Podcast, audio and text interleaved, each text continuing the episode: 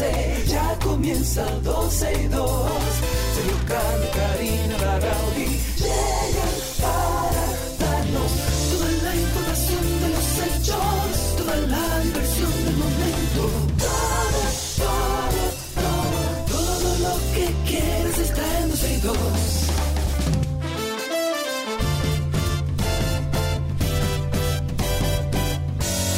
El reloj ya ha marcado las 12, ya comienza 12 y 2. Sergio y Karina Larrauri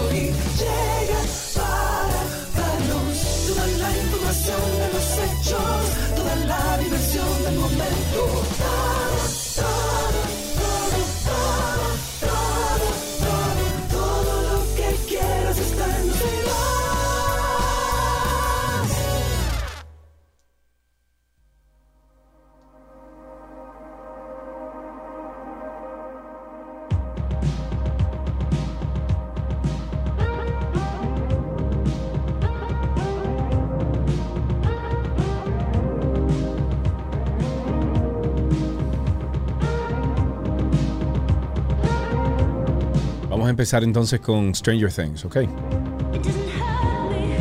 Es el soundtrack de, de Stranger Things, obviamente, tú lo sabes, ¿verdad? Claro. Ok.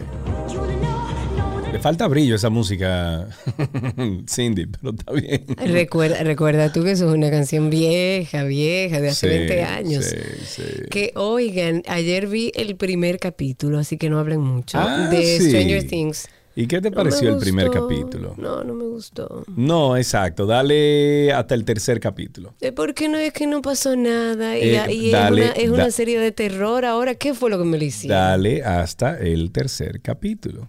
Ok. Llévate de mí. Yo estaba casi sacando a Matías de la habitación, una serie que veíamos Ah, en no, familia. no, con Matías no. Yo no te recomiendo que lo vea con Matías, ¿no? Bueno, pues entonces pasó de ser una serie familiar a ser una serie para adultos. Anoche yo le decía, espérate, que yo no sé qué es lo que trae esta serie ahora. Pero bueno, aquellos que la han visto, por favor, cero, cero spoiler. Bueno. Ahí tiene un chisma de brillo en Spotify.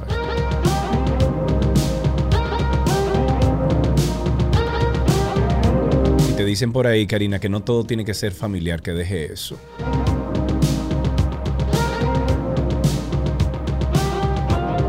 Y mira quién te lo dijo, tu pana. ¿Tú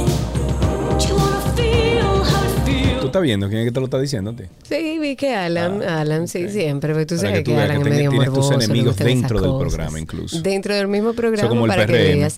No, pero yo eh, respeto a quien le guste ese tipo de cosas, pero lo que me sorprende es que pasó de ser una serie familiar a una A serie ver, que no sé a si ver, puede ver, a ver, un niño de ver. 12 Que años. Nunca yo creo que fue muy familiar, familiar. Sí, que porque era, mucho de fantasía, muchas cosas. Ahora es un. Bueno. Las imágenes que salen ahí son una cosa muy gráfica. Bueno. Que de hecho es una tendencia. Parece que la gran mayoría, a mí no, pero a la gran mayoría le gusta. Voy a darle el chance porque yo soy una fanática de No, Stranger dale- Things. no le dé el chance porque le vas a dar el chance. Dale el chance porque te has tirado las otras temporadas Exacto. y esta es muy buena y termina muy bien. Exacto. Y lo que esté, o sea, lo que estamos esperando, ya lo que vimos la temporada 4 y lo que estamos esperando que sale el primero de julio, parece que es la culminación de todo esto. O sea que dale el chance, dale el chance. Le voy a dar el chance. Vamos a ver qué pasa. Mientras tanto, hoy es viernes. Se siente como en el ambiente que hoy es viernes, que ya viene el fin de semana por ahí. Pero hay que actualizarse con todo para cerrar la semana informado, porque hay una situación otra vez, otra vez, como los soberanos, Cassandra. Los salarios de los maestros son un tema. Más de 10 mil maestros que participaron y aprobaron el concurso de oposición docente, según denuncian, no han cobrado sus salarios desde los meses de abril y mayo. Esto luego de ser designados por el Ministerio de Educación en el sistema educativo público, que hicieron todo su proceso. Hay otros docentes que tendrían incluso más tiempo sin que les paguen sus salarios, y esto por retrasos en los trámites burocráticos de, de la institución. Solo, por ejemplo, en el área de inglés hay unos 800 maestros que no han recibido el pago. Esto luego de que se le notificaran sus nombramientos y por supuesto iniciaran sus labores en los centros educativos en los que fueron eh, asignados. Los docentes afectados por este retraso en el pago han notificado a los distintos distritos educativos a los que pertenecen, han solicitado que se le regularice el depósito en sus cuentas como debe ser y el presidente de la ADP, o sea, de la Asociación Dominicana de Profesores, Eduardo Hidalgo, ha dicho que, que, las autoridades educativas tienen en un limbo a estos docentes y están esperando que haya una pronta solución a esta problemática, que ojalá así sea. Y puso como ejemplo a docentes que concursaron, que aprobaron, que los Sí. enviaron, por ejemplo, a Brisas del Este, a un centro educativo de, la región, de, de una regional, que están desde abril sin cobrar. El Ministerio de Educación comenzó, como sabemos, a designar a los maestros cuando concluyó el concurso de oposición docente, que fue en el mes de febrero, que ojo, es, esos concursos se hicieron muy tarde y de los colegios privados sacaron a cientos y cientos de profesores que se fueron al sistema público de cientos educación. y cientos de profesores, tantos profesores, Karina. Pero aquí llamaron varios eh, propietarios, incluso de centros educativos inclu- eh, privados, incluso padres y madres que decían, pero eh, eh, se me van cinco, seis, siete profesores casi finalizando el año y es muy difícil para los niños y para nosotros como, como centro educativo porque tenemos que entrenarlo dentro del modelo y el sistema educativo. Que por cierto, eh, dentro del mismo tema que le estaba comentando, siguen llegando reportes de padres que se están quejando todavía al día de hoy de profesores que migran de centros eh, privados a centros públicos. Que estábamos hablando aquí, el Ministerio de Educación debe garantizar la educación a todos los niños dominicanos, no solamente a los del sistema público. Entonces, en medio de este desorden y de este caos que se ha armado, un concurso que se hizo tarde, empiezan a salir los profesores del sistema privado para irse al público, porque están pagando muy bien y se lo merecen, pero lo han hecho mal. Entonces, sacan a los profesores del sistema privado de educación por su, por su falta de organización y de operacionalidad, pero entonces ahora están muchos de esos profesores que no han cobrado por uno, dos y tres meses. Eh, así es. Bueno, en otro tema, eh, parece, eh, Karina Larrauri, que le vamos a tener que buscar como oficio a las autoridades del Senado porque mm, la senadora del Distrito Nacional, Farideh Raful, tildó de locura el proyecto de ley que busca crear la provincia Ramón Matías Mella Por y favor. dividir así la provincia Santo Pero Domingo. por favor. Es una tontería. Eh, De verdad. eh, Una es tontería una para falta nosotros, de- para ellos oye, oye, es ganar más dinero, es buscarse lo una suyo. falta de eficiencia que tenemos en nuestros gobernantes, en nuestros políticos, a esas personas que hemos llevado a esos lugares de poder, posiciones de poder que se que es palpable en todo nuestro país, una falta de eficiencia. Bueno, pues dice aquí que quieren dividir la provincia de Santo Domingo esa iniciativa que recibió el visto bueno esta semana de la Comisión Permanente de Asuntos, Municipales de la Cámara de Diputados, Faride indicó que si se divide la provincia de Santo Domingo, bajo el criterio de los legisladores de que el promedio de demarcaciones en la República Dominicana es de 300 mil habitantes, habrían unos 7 u 8 senadores solo en la capital del país. Un disparate. Un disparate. Un disparate. Estoy citando las palabras de Faride. Dice, la población no es el único criterio para crear una provincia. 300 mil habitantes es el promedio por provincia en República Dominicana. Si fuéramos a dividir la provincia de Santo Domingo, en esa base necesitaríamos unos 7 u 8 nuevos senadores para representar correctamente Por a la favor. gente. Esto es una locura.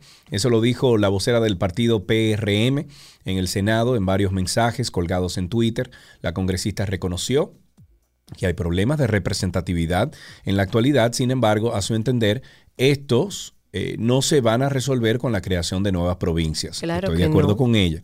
Raful urgió a que si se tiene proyectado crear una nueva provincia, tengan el sustento de ordenamientos territoriales, lo que no pasa con el proyecto de la provincia Ra- Ramón Matías Mella. No Eso, puedo creer una vez más, es una búsqueda, Una búsqueda, de sí, nuestros claro. políticos. Claro que sí. Bueno, vimos el siguiente titular que decía, varias personas resultan heridas durante desalojo en San Luis, en Santo Domingo Este.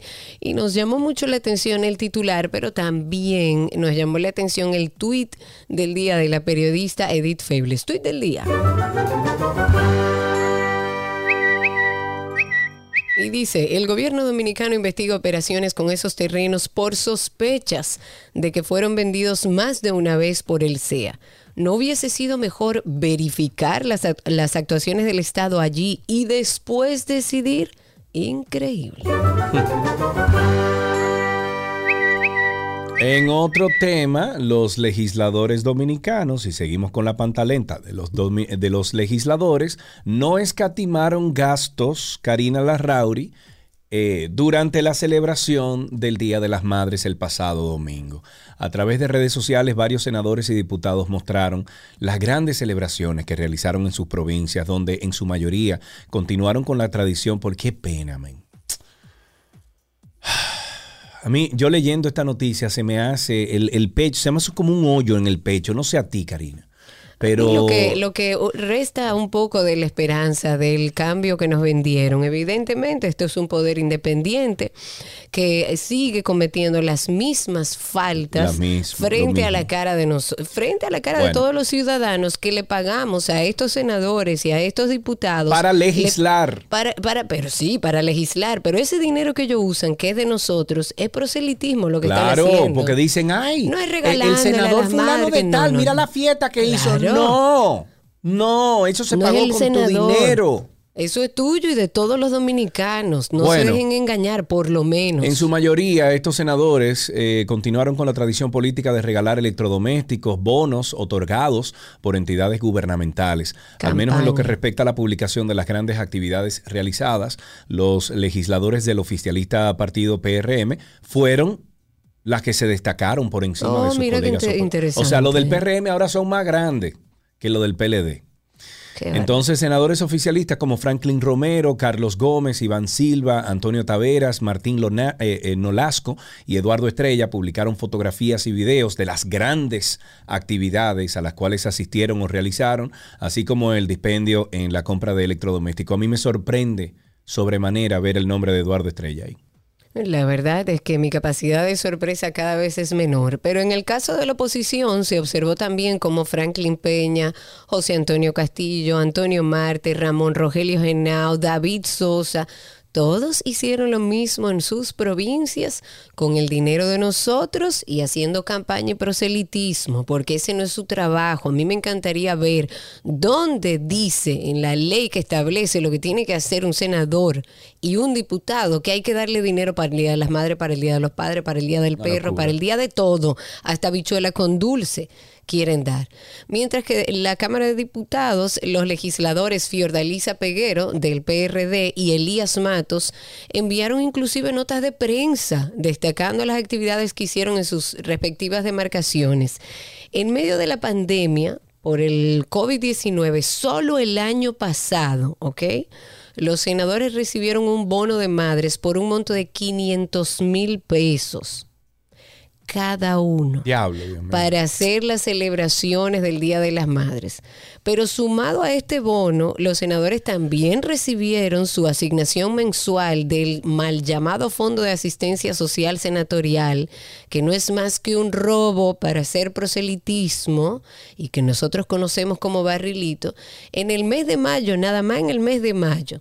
Y este aporte que se le brinda todos los meses a los senadores también tiene la supuesta finalidad de, entre comillas, ofrecer ayudas sociales a los habitantes de sus Que no provincias. están para eso, que, Legislen para mejorar los servicios de su comunidad, de su provincia, pero no están para ayudar a unos pocos. Y más con tantos casos que hemos sabido nosotros de diferentes medios de comunicación que han investigado y se ha visto, se ha palpado la corrupción que existe en esas, eh, eh, en esas ayudas eh, sociales. Además, porque ¿quién la supervisa? ¿Quién dice? ¿Dónde están las facturas? Ahí se encontraron una factura de todo tipo. El sistema señores, de político jamones, dominicano hay que cambiarlo de cero, Karina. Y los únicos que están llamados a eso somos tú y yo. Tú como presidenta, yo como No, vicepresidenta. hazme el favor. Yo no tengo temperamento ni salud mental. Pero ayúdame No, entonces no, a mí. no. Vete como vicepresidenta conmigo. Vamos Yo para el te ayudo, 2024 a fajarnos con todo el mundo. Yo te ayudo, 2020. Pero vamos, ¿qué? pero tú te metes que eso es en campaña y todo. Tienes que andar arriba una jipeta. Tío, No, no. No, no, Yo no voy a hacer lo que No. siempre he criticado de Ah, ninguna manera, no. Ok, bueno. Eso no pasará. Ok, la DGII no ha dejado de darle seguimiento a las plataformas digitales. El reglamento para la aplicación de impuestos a las plataformas digitales está muy avanzado. De acuerdo al director general de Impuestos Internos, Luis Valdés, estamos consensuando el reglamento de aplicación y esto está muy avanzado, ya trabajando con todas las plataformas digitales que no tienen domicilio permanente en República Dominicana. Eso indicó el, el funcionario ayer. Dijo que está consciente de que todo lo que sea cambio en el mundo y romper paradigmas va a tener resistencia, pero apuntó que ahora lo que no podemos es amilanarnos y seguir hacia adelante. Todos los cambios generan resistencia. ¿Dónde está eso? ¿Dónde uno puede leer eso? Eh? En el periódico, en todos No, no, pero. ¿dónde uno puede ver cuál sería la resolución? Ah, Eh, bueno, ¿Tú puedes ellos conseguir le eso, por- eh, Cindy? A ver si aparece. Vamos a ver si lo conseguimos. Yo estuve buscando como para entender bien de qué se trata. Eh, sin embargo, no hay muchos detalles, por lo menos que haya encontrado. Quiero dejarlos con una nota curiosa. Hay una brasileña que, bueno, está en boca de todos porque se casó con bombos y platillos, no una boda chiquita, no, con bombos y platillos, nada más y nada menos que con un muñeco de trapo. Mm, yo lo vi. Se casó en el año 2021, pero lo más insólito de su caso es que hace dos días presentó en sus redes sociales el fruto del amor con su esposo, su bebé Marceliño. Y se trata de la brasileña Merivone Rocha, de 37 años. Ella ha logrado notoriedad por esta relación, por decirlo de una manera elegante, inusual con este muñeco de trapo que ella le llama Marcelo. Ella es jornalera, también trabaja como bailarina, es conocida en Río Paranaíba como Santiña. El muñeco Marcelo es su compañero de baile en la vida, en la ciudad, en la vida real. Los dos comenzaron a tener éxito desde que ganaron un programa en un radio local de, de- de domingo, lo que pasa los domingos, y ella está feliz y con su hijo y su muñeco de trapo. A veces la vida es tan simple como Oye, eso. si tú estás feliz, Si te hace feliz, ¿Por qué? hágalo. ¿Qué vamos Ella no le está haciendo mal a nadie. Ok, esta noche, mis amigos, a las 7 de la noche estrenamos un nuevo episodio de nuestra serie sobre la- lo que nadie nos explicó. Hemos hablado de lo que nadie nos explicó, del amor propio, del fracaso, del divorcio, de ser padres, del placer. Bueno, pues esta noche estrenamos un episodio sobre lo que nadie nos explicó del dolor. A las 7 de la noche, no se lo pierda en todas las plataformas digitales de podcast. Nos buscan ahí como Karina Larrauri o Sergio Carlo y ahí aparece de primero, aparece After Dark. Si usted no sabe cómo, bueno, si usted tiene algún, eh, alguna aplicación en particular para escuchar podcast, entonces lo que hace es que va a Google y en Google usted pone Karina Larrauri Podcast o Sergio Carlo Podcast y le sale una lista de todas las plataformas, eh, para- plataformas con Z, plataformas donde está eh, donde están ubicados esos podcasts. Ya hay más de 40 episodios de mucha información buena de verdad que siempre le dejará con algo eh, que aplicar en su vida. Se lo garantizo. Karina y Sergio After Dark. Con esto empezamos 12 y 2. Gracias por la sintonía y regresamos de inmediato. Lo mejor de la web llega a ustedes gracias a Aeropack, mi courier.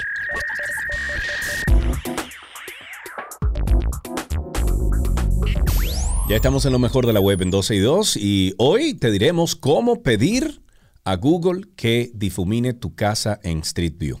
Creo que lo Oh. habíamos tratado anteriormente, hace años esto. Sí, hace mucho, mucho. Pero es bueno, es bueno que recordemos siempre. Bueno, pues eh, Google Street View te permite pasear por cualquier calle de cualquier ciudad del mundo como si realmente estuvieses allí. E- incluso, eh, Cari, yo tengo una aplicación que no es Google, eh, no es Google Street View eh, en Oculus, lo tengo en, en virtual, ¿verdad? En, en realidad virtual.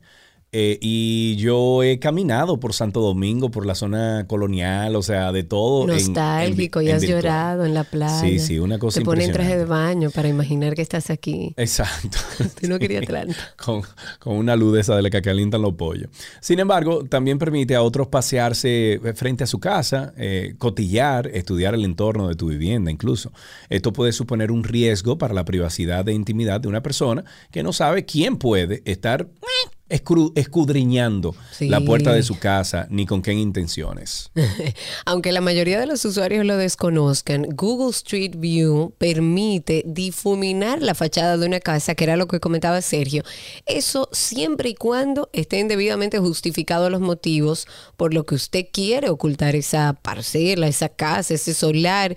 Y el proceso para conseguirlo es relativamente fácil, relativamente rápido, y vamos a ir explicándole de qué se trata y cómo puede hacer. Bueno, si no quieres entonces que Google Street View siga mostrando imágenes de tu casa accesibles para cualquier persona en todo el mundo, esto es lo que tienes que hacer. Lo primero que tienes que abrir es Google Maps, ¿ok? La aplicación de Google Maps.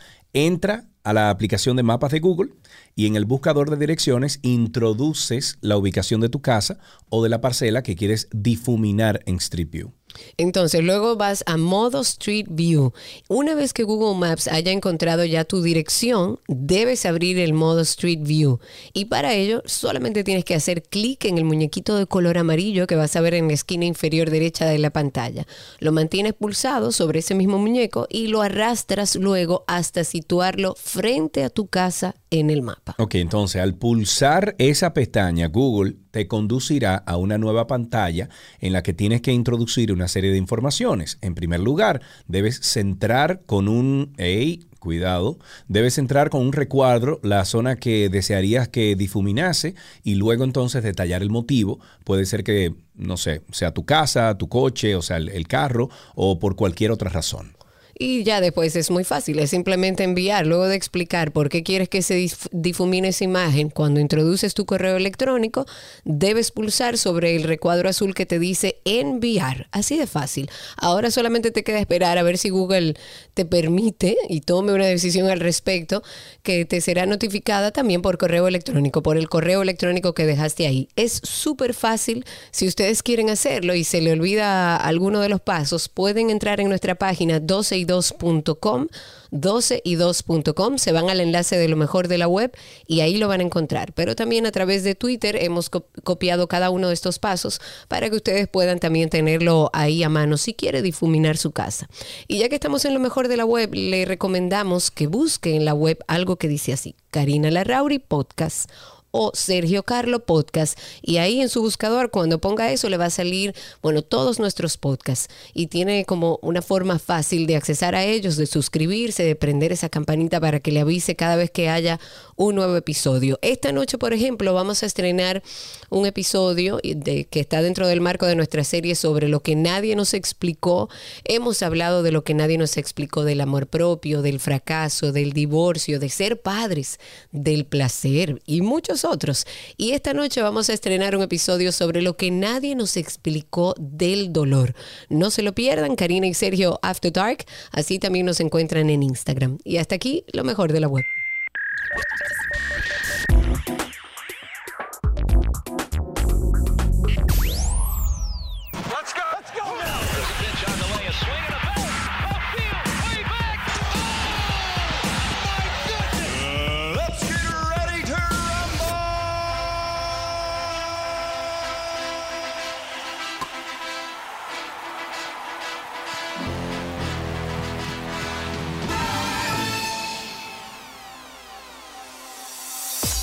Ya estamos en deportes y arrancamos con la NBA. Los Boston Celtics dieron la primera sorpresa de las finales del 2022 de la NBA al vencer en Chase Center 120-108 a los Golden State Warriors en el juego número uno de la serie, al mejor de siete con una combinación de 50 puntos entre Al Horford, quien está de cumpleaños en el día de hoy, felicidades Al, y Jaden Brown, Jalen Brown y Al Horford fueron claves para la victoria, pues el escolta finalizó con 24 puntos, mientras que el pivot veterano dejó claro que el campeonato está en su mente al cifrar 26 unidades y 6 tableros. Horford tuvo 6-8 desde el arco, una de sus mejores actuaciones en sus primeros playoffs para quedarse 10 en 10 unidades abajo de Bill Sharman, quien en el 1957 cifró 36 puntos en sus primeras finales, según la investigación de ESPN Stats and Info. En otra noticia de la NBA, la estrella del baloncesto estadounidense LeBron James se ha convertido en el primer jugador de la NBA en activo que amasa una fortuna de más de mil millones de dólares. Esto según Forbes, que elabora las listas de los más ricos del mundo. La publicación dedica un artículo a este deportista de 37 años y revela que ha acumulado unos 385 millones de dólares jugando para los mejores equipos, entre ellos, por supuesto, Cleveland eh, Cavaliers. De los, eh, también estuvo en Miami Heat y en Los Ángeles Lakers. Más de 900 millones de sus colaboraciones publicitarias y, bueno, otros negocios. Es el segundo jugador de baloncesto pro- profesional que entra en la lista después de Michael Jordan, por supuesto, quien lo, lo logró 10 años después de retirarse de la NBA cuando empezó a invertir en el equipo de los Charlotte. En otra noticia tenemos esta de fútbol. República Dominicana debutó por todo lo alto al vencer como visitante a Belice dos goles por cero en la Liga de Naciones de Confederación de Norteamérica, Centroamérica y el Caribe de fútbol. Eh, tenemos ahí a Giancarlos López, a Dorni Romero, fueron los encargados de anotar las dianas quisqueyanas para que la Cedo Fútbol arrancara con el pie derecho en la búsqueda del ascenso a Liga A y el inédito boleto a Copa Oro 2023. El domingo a la Cedo, Cedo Fútbol recibirá a Guyana o Guayana francesa a las 7 de la noche en el Estadio Olímpico Félix Sánchez. Las boletas tienen un costo de 200 pesos dominicanos y están a la venta en todo Tickets RD en Plaza Lama, 27 de febrero, punto de servicio y las taquillas del estadio. Yo sueño con ver el fútbol dominicano un día paseándose sí. por eh, esos grandes tor- eh, torneos de fútbol. Yo también, y la selección la verdad que está jugando muy bien. Tenemos que entender que somos un país que no eh, recién es que empieza a nacer en el fútbol, siempre fue muy de la pelota y sigue siendo muy de pelota todavía. Sin embargo, están haciendo muy buen trabajo y la selección femenina también. En voleibol, rápidas y sin complicaciones, en una hora y siete minutos. Así fue la victoria de la selección de Canadá sobre nuestras reinas del Caribe, que tristemente pierden por segundo partido corrido en esta Liga de Naciones de este voleibol femenino. Otra vez 3-0. Canadá derrotó a las reinas de forma convincente en un partido que otra vez dejó interrogantes al equipo isleño sobre su participación en esta competencia de alto nivel, en que participan 16 equipos de los mejores del mundo. El partido eh, se está disputando en Luisiana, en Estados Unidos. Fue el del cierre ya de la jornada y el equipo dominicano que juega en el pool 1 tiene marca de 0-2. Jugará este viernes contra Brasil a las 6 de la tarde, hora dominicana. En una noticia ya final, aquí de voleibol, rápida y sin complicaciones, en una hora y siete Esa minutos. es la que acabo de decir. Ah, muy bien, perdón. Estaba tratando de conseguir a una amiga que nos hable de Al Horford aquí. Eh, bueno, pero con esto finalizamos entonces estas noticias deportivas, siempre invitándoles a ustedes a que esta noche se una a la familia de Karina y Sergio After Dark. Sale a las 7 de la noche publicado un nuevo episodio en el día de hoy. Estaremos hablando de que nadie nunca nos explicó, ¿ok? Ni nos preparó tampoco para hablar sobre el dolor. No se lo pierda esta noche en todas las plataformas de podcast. Nos buscan como Karina Larrauri o Sergio Carlos. Le vamos a pedir eh, encarecidamente que por favor cuando escuche un episodio lo publique siempre, lo, comparta, deje un comentario, nos dé cinco estrellas de, de rating. Así podemos crecer y seguir llevando este buen contenido que estamos haciendo con tanto amor y pasión. Karina y Sergio After Dark y hasta aquí Deportes en 12 y 2.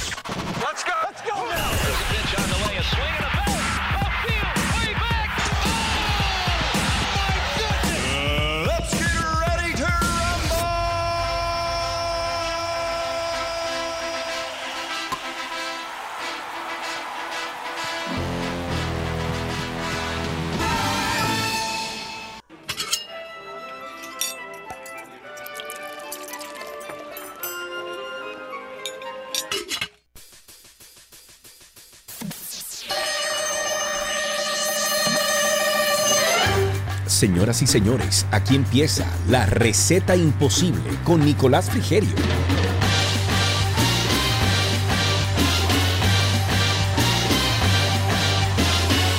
Ahí está él, Nicolás Frigerio. compadre. Sí, señor, el. Nico. Hola, Nico. ¿Qué tal? ¿Qué tal? Vivos estamos aquí. ¿Cómo estás tú, querido Nico? Mucho tiempo sin estar contigo al aire. Sí, así es. Estábamos como, no sé, como que nos abandonamos. No sé qué pasó. Sí, oh, y, y esta falta de amor. Aquí te, te tiramos mucho, pero te queremos. Ojo. Bueno, lo que pasa es que eh, hace dos semanas tú estabas de viaje. Ajá. Luego la semana pasada creo que había un especial del Día de las Madres, entonces como yo no soy madre, pues no me invitaron. Eh, Pero, pero eres padre, deberían. exacto. y tengo y tengo madre. Claro, y ha pasado una Eh, noche además. no, yo bueno, yo sí, mi madre no, porque yo siempre fui un angelito.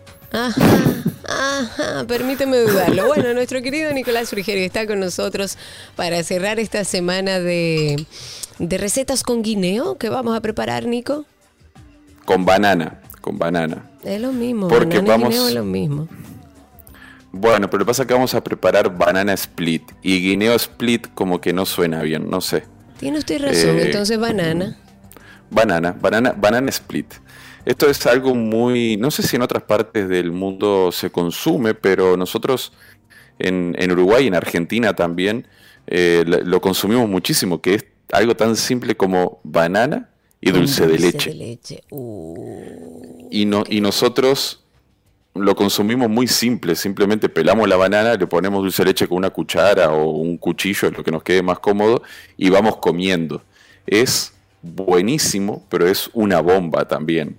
Eh, y entonces, pues es muy común ir a los supermercados y encontrarte, por ejemplo, con helados de banana split o productos de banana split. eh, es, es muy normal. Ah, claro. Entonces, lo que vamos a preparar hoy es un helado, entre comillas, casero eh, de banana split. Uy, entonces, muy bien. ¿Qué vamos a necesitar? Muy fácil. Tenemos dos, básicamente dos formas de hacerlo. Una con leche, la otra sin leche. Eh, entonces, lo que vamos a necesitar es banana, leche, si vamos a hacerlo con leche, y dulce de leche. Simplemente eh, eso- esos tres ingredientes. Ok. Luego hay otra cosita y es que si lo queremos hacer como paletas, por ejemplo para nuestros niños, eh, tenemos que conseguir eh, los moldecitos, moldecitos, eh, y, ajá. y- y los palitos. Eso se consigue muy fácil en, en cualquier eh, tiendita eh, o, o- o cualquier lugar donde vendan artículos de cocina normalmente venden. Eh, y si no, lo que vamos a hacer es que lo vamos a colocar en un recipiente cualquiera y vamos a ir sacando luego eh, bolas de helado normal. Eh, esto, esto para empezar. Entonces, para el procedimiento, muy fácil. Si lo vamos a hacer con leche, eh, lo que vamos a hacer es, vamos a colocar los guineos, un poquito de leche en la licuadora. Puede vamos ser una a leche licuar. alternativa, vegetal. Puede ser una leche vegetal, sí, sí, sí. Pero recuerda que el dulce de leche luego está hecho con... con- o sea, no, no, Sí, no- claro, no sería claro. un producto vegano, vamos a decir, porque el dulce de leche está hecho con, con leche vacuna o bueno, también los hay de, de cabra que le llaman eh, cajeta, dulce de Ah, cajeta, que sí, está muy bueno cajeta, es verdad. En Colombia, sobre todo, hay. En Colombia, en México también. En México creo que tiene otro nombre, pero es muy rico también. O sea que si lo consiguen por ahí, pruébenlo porque está muy bueno. Eh, entonces, pueden utilizar perfectamente una, una leche eh, vegetal. Vamos, eh, lo que vamos a hacer es que vamos a utilizar muy poquita leche, nada más para que ayude a procesar y a que quede bien cremosito eh, la preparación, pero no la queremos muy líquida, sino luego la textura va a ser como, como si fuese más de un, de un helado de agua que, que de helado cremoso. Entonces, cuando tenemos bien procesado el guineo, retiramos de la licuadora, colocamos, puede ser o en un bowl o en el mismo recipiente donde- lo vamos a llevar a, a congelar. Y ahí vamos a agregar dulce de leche de forma aleatoria y con una cuchara lo vamos a ir como mezclando de a poco, haciendo movimientos como si fuese un 8. O sea, la idea es que queden como tropezones de dulce de leche y no que quede totalmente mezclado. Así después nos encontramos con esos pedacitos ahí, esos trozos de dulce de leche buenísimos. Cuando tenemos esto, lo llevamos, al, lo llevamos al freezer y lo dejamos ahí hasta que tome textura. Esto va a tomar aproximadamente dos o tres horas. La otra forma es sin leche. Lo que vamos a hacer es, vamos a colocar los guineos eh, pelados en el freezer. Los vamos a dejar una hora y media, dos horas, hasta que estén bien, bien, bien congelados. Los retiramos del freezer de una forma u otra los, los cortamos un poco. Si quieren ya los pueden poner cortados en el freezer también y les va a tomar menos tiempo. Los llevamos a la licuadora y los comenzamos a procesar en la licuadora. Esto lo que va a hacer es que como van a estar eh, congelados, a medida que vayan perdiendo frío, se van a ir procesando y va a quedar bien, bien, bien cremosito. Van a quedar muy buenos. Eh, si, si su licuadora no tiene mucha potencia, deje que se descongelen un poquito los trozos de guineo y después los procesa para no, eh, no forzarla demasiado y que el helado nos cueste una batidora fundida. Eso, eso es muy importante. Importante. Entonces, batimos bien hasta que vemos que toma esa, una textura cremosa y bien lisa. Lo mismo, retiramos de la- del vaso de la licuadora, lo colocamos en el recipiente o en un bowl, mezclamos y, con la misma técnica el dulce de leche. Si queremos ponerlo en los palitos, lo colocamos en los moldecitos y si no, lo colocamos en un recipiente que, que ustedes tengan en casa y lo llevamos a congelar. Lo mismo, dos o tres horas hasta que esté bien congelado y luego a disfrutar. Y listo. Ay, qué rico. Bueno, ustedes ya tienen ahí la receta, pueden conseguirla donde Nico. Yo quiero hacerlo en mi casa este fin de semana y llamaré nueva vez a Nico para que me la escriba, me la mande por WhatsApp, porque nuestra página nunca está. Por eso nuestra receta se llama así los viernes, receta imposible. Pero Nico está en redes sociales, lo consiguen como Nico el Chefo. Nico el Chefo. Nico, muchas gracias. A ustedes, buen fin de semana. Igual para ti, un abrazo grande y hasta aquí nuestra receta imposible.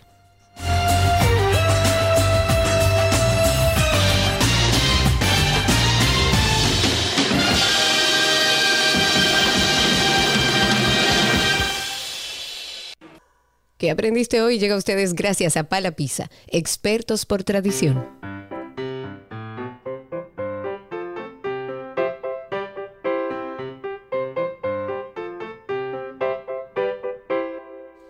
Ya estamos en qué aprendiste en el día de hoy y estamos esperando una llamada del 829-236-9856. 829-236-9856 es el teléfono aquí en 12 y 2. Creo que ya tengo a Yanni en la línea. Buenas tardes. Hola, Yanni. Jenny, Jenny. Hola, Jenny. Hola Jenny. Hola, Jenny. ¿Cómo Hola, estás? señor. No, hola señor. Jenny Perdón, que, eres tú. que pensé que era Yanni, pero es Jenny. Jenny, ¿qué edad tú tienes? ¿Cuántos años? Yo tengo seis. Seis años, muy bien. Y qué bien tú hablas, Jenny, me encanta. Tienes una, una, eh, una claridad al hablar. Eh, Es, es como eh, fácil de entenderte. ¿En qué curso estás? Yo estoy en en preprimario. En preprimario. ¿Te gusta el preprimario? Sí. ¿Quisieras estar en cuarto de bachillerato o en preprimario? Mm, en preprimario. En preprimario, buena respuesta, porque ya en cuarto se complica Claro, la cosa. llévala al paso, Sí, sí, sí, por sí. favor. Y cuéntanos qué aprendiste hoy. Yo aprendí colorear y, y fuma. Eh, ¿Colorear y qué? Colorear árboles. Árboles, muy bien. ¿Y qué otra cosa aprendiste? También fumar. Fumar. Fuma. Ah, sumar. Ah, sumar. suma, ok, ah, sí, porque yo ah, me estaba cayendo de eso. la silla aquí. Yo dije, ¿cómo así, señor? No, yo le iba a mandar con Ani ya. para allá. Oh, frescome. Ok, y si yo te digo uno más uno, Jenny.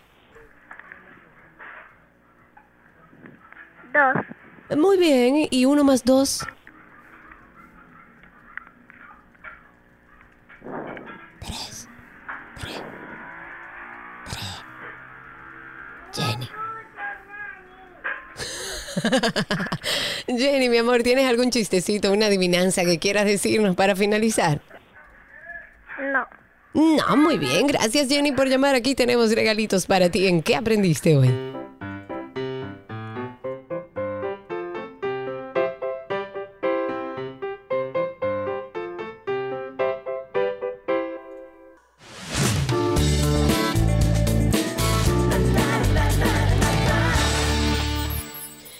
Estamos en nuestras noticias de entretenimiento. Empezamos con la artista colombiana Shakira, que ha roto un nuevo récord en Spotify al ingresar al Club del Billón. Y esto por su éxito del 2005, Hips Don't Lie, o Las caderas no mienten. La cantante agradeció a los fanáticos por su amor, por mantener viva esa canción a pesar de los años, y dice, gracias por todo el amor. Eso dijo a través de su cuenta de Twitter. Recordemos que Hips Don't Lie fue lanzado en el 2005, fue en colaboración con el músico haitiano Wycliffe Jean. El sencillo formó parte del séptimo álbum de esta intérprete. En el 2006 se convirtió en la canción más vendida del año y una de las 30 dentro de la historia de la música.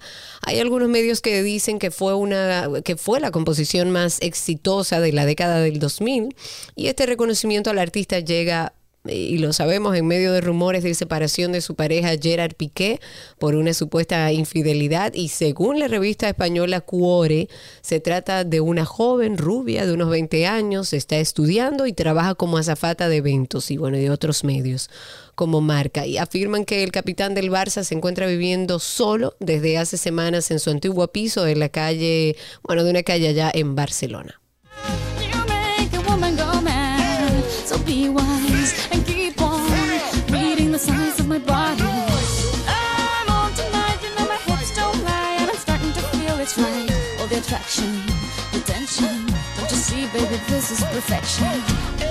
Bueno, y ya que estamos hablando de Shakira, tras hacerse eco en numerosos medios de comunicación y redes sociales, esos rumores de una posible ruptura entre la cantante colombiana Shakira y el futbolista Gerard Piqué, se ha hecho viral en redes sociales un audiovisual en el que se observa al actor Henry Cavill.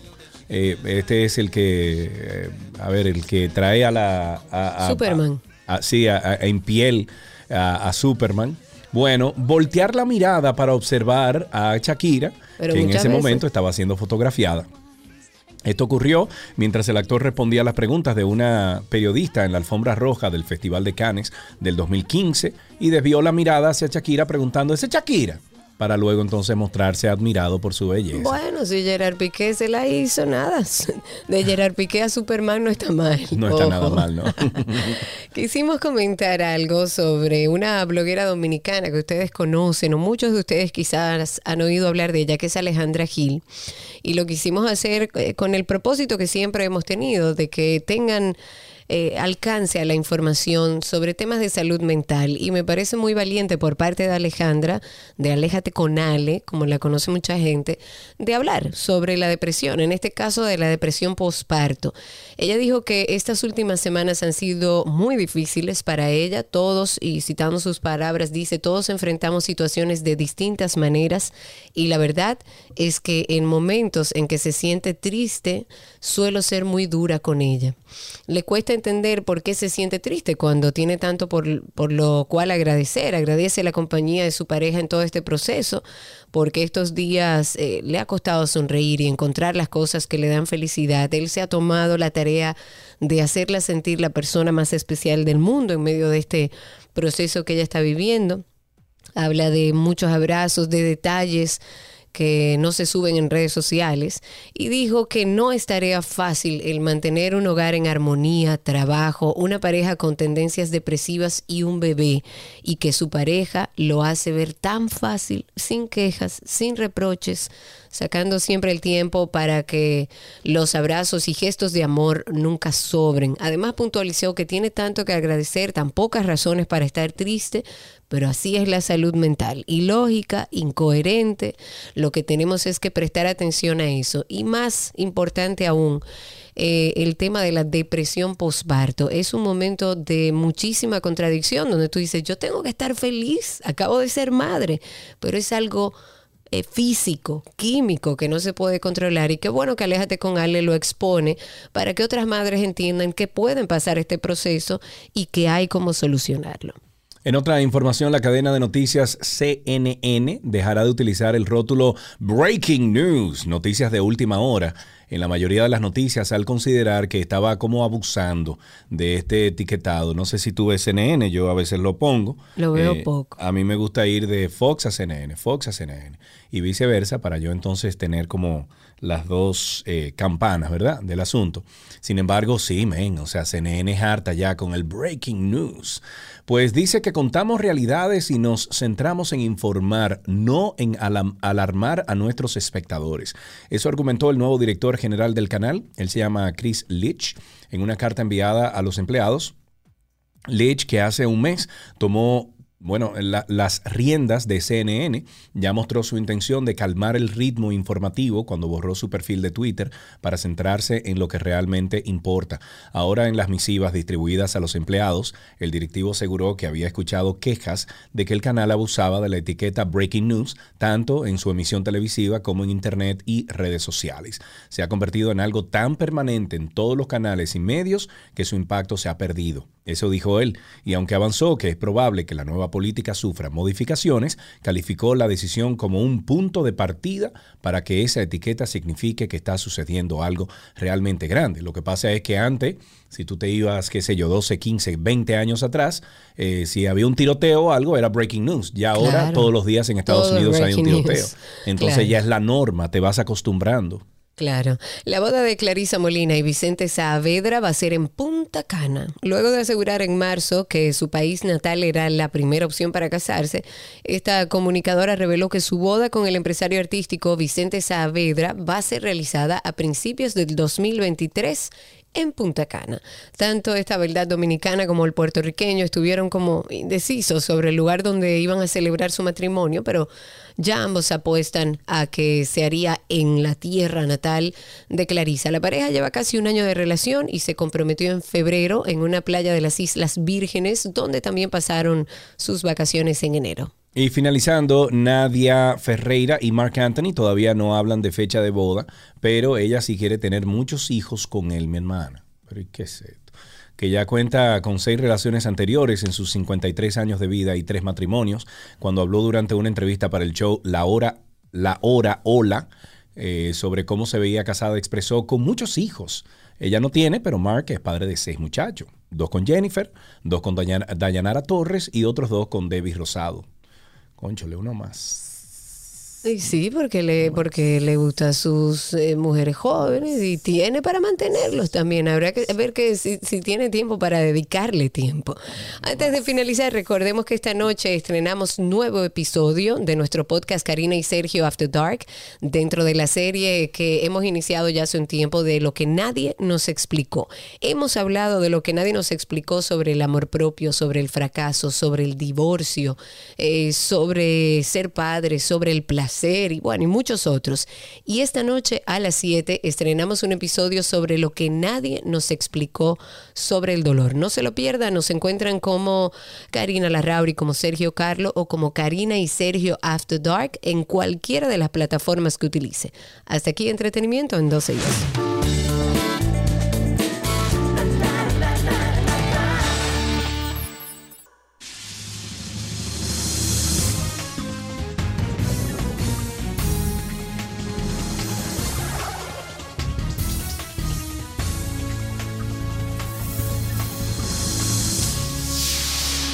Estamos en cine en 12 y 2 y de inmediato damos la bienvenida a este programa a nuestra queridísima productora de radio, Anina Rodríguez. Ella pertenece al equipo de Reset Radio, que ahora está de 6 a 7 de la noche a través de la X102 FM. Anaina, bienvenida, ¿cómo estás? Hola. Bien, bien, como siempre, encantada de compartir con ustedes, con sus oyentes, estas, eh, estos comentarios sobre el Sí. mundo de las series, el mundo del cine. Y, y vamos a hablar eh, primero una noticia breve sobre Top Gun. Eh, ya sabemos que a Top Gun le ha ido muy bien. en La taquilla, número uno en el mundo. He leído que es de las pocas películas que la secuela, o sea que la siguiente película Supera. supera la primera. Sí, sí. Claro, aunque, aunque, aunque tiene sus detractores, debo verla antes de emitir un juicio concreto, pero sí he escuchado a varias personas decir que parece que hicieron una lista de cosas que debían estar en la película y, y bueno, y así lo ven, pero la realidad es que la película ha sido bien recibida por la mayor parte del público y, y bueno, tanto así que ahora mismo Top Gun, la original, está subiendo en los charts de películas Sí, porque sí. todo el mundo la está buscando. Claro. Y este es un fenómeno, es un fenómeno muy interesante que se está dando porque en el caso de Top Gun, que vemos una versión, una secuela, eh, donde han pasado ya varios años desde la primera y vemos el desarrollo de estos nuevos personajes, eh, la gente está volviendo hacia atrás eh, para buscar la original. Sin embargo, tenemos el caso de Stranger Things, que es una serie ambientada en los 80, específicamente en esta temporada están en el año 1986 y lo que está sucediendo es que el soundtrack que han utilizado está haciendo que todo el mundo busque las canciones. Hay Claro. un tema en específico que es Running Up That Hill de la cantante británica Kate Bush, un tema del 1985 que ha aumentado en sus re- reproducciones en Spotify en el mundo 8.700% desde que se estrenó la temporada y em, en Estados Unidos específicamente ha aumentado 9.900%. O sea, Sí. tú te puedes imaginar que yo estoy esperando que esta próxima semana, cuando revelen la- el nuevo listado de favoritas de la Billboard, Kate Bush ande metida de regreso en el conteo gracias a, a esto que está sucediendo con Stranger Things, que tiene un soundtrack sumamente interesante. Em, Vamos a escuchar poquito, espérate. tremendo.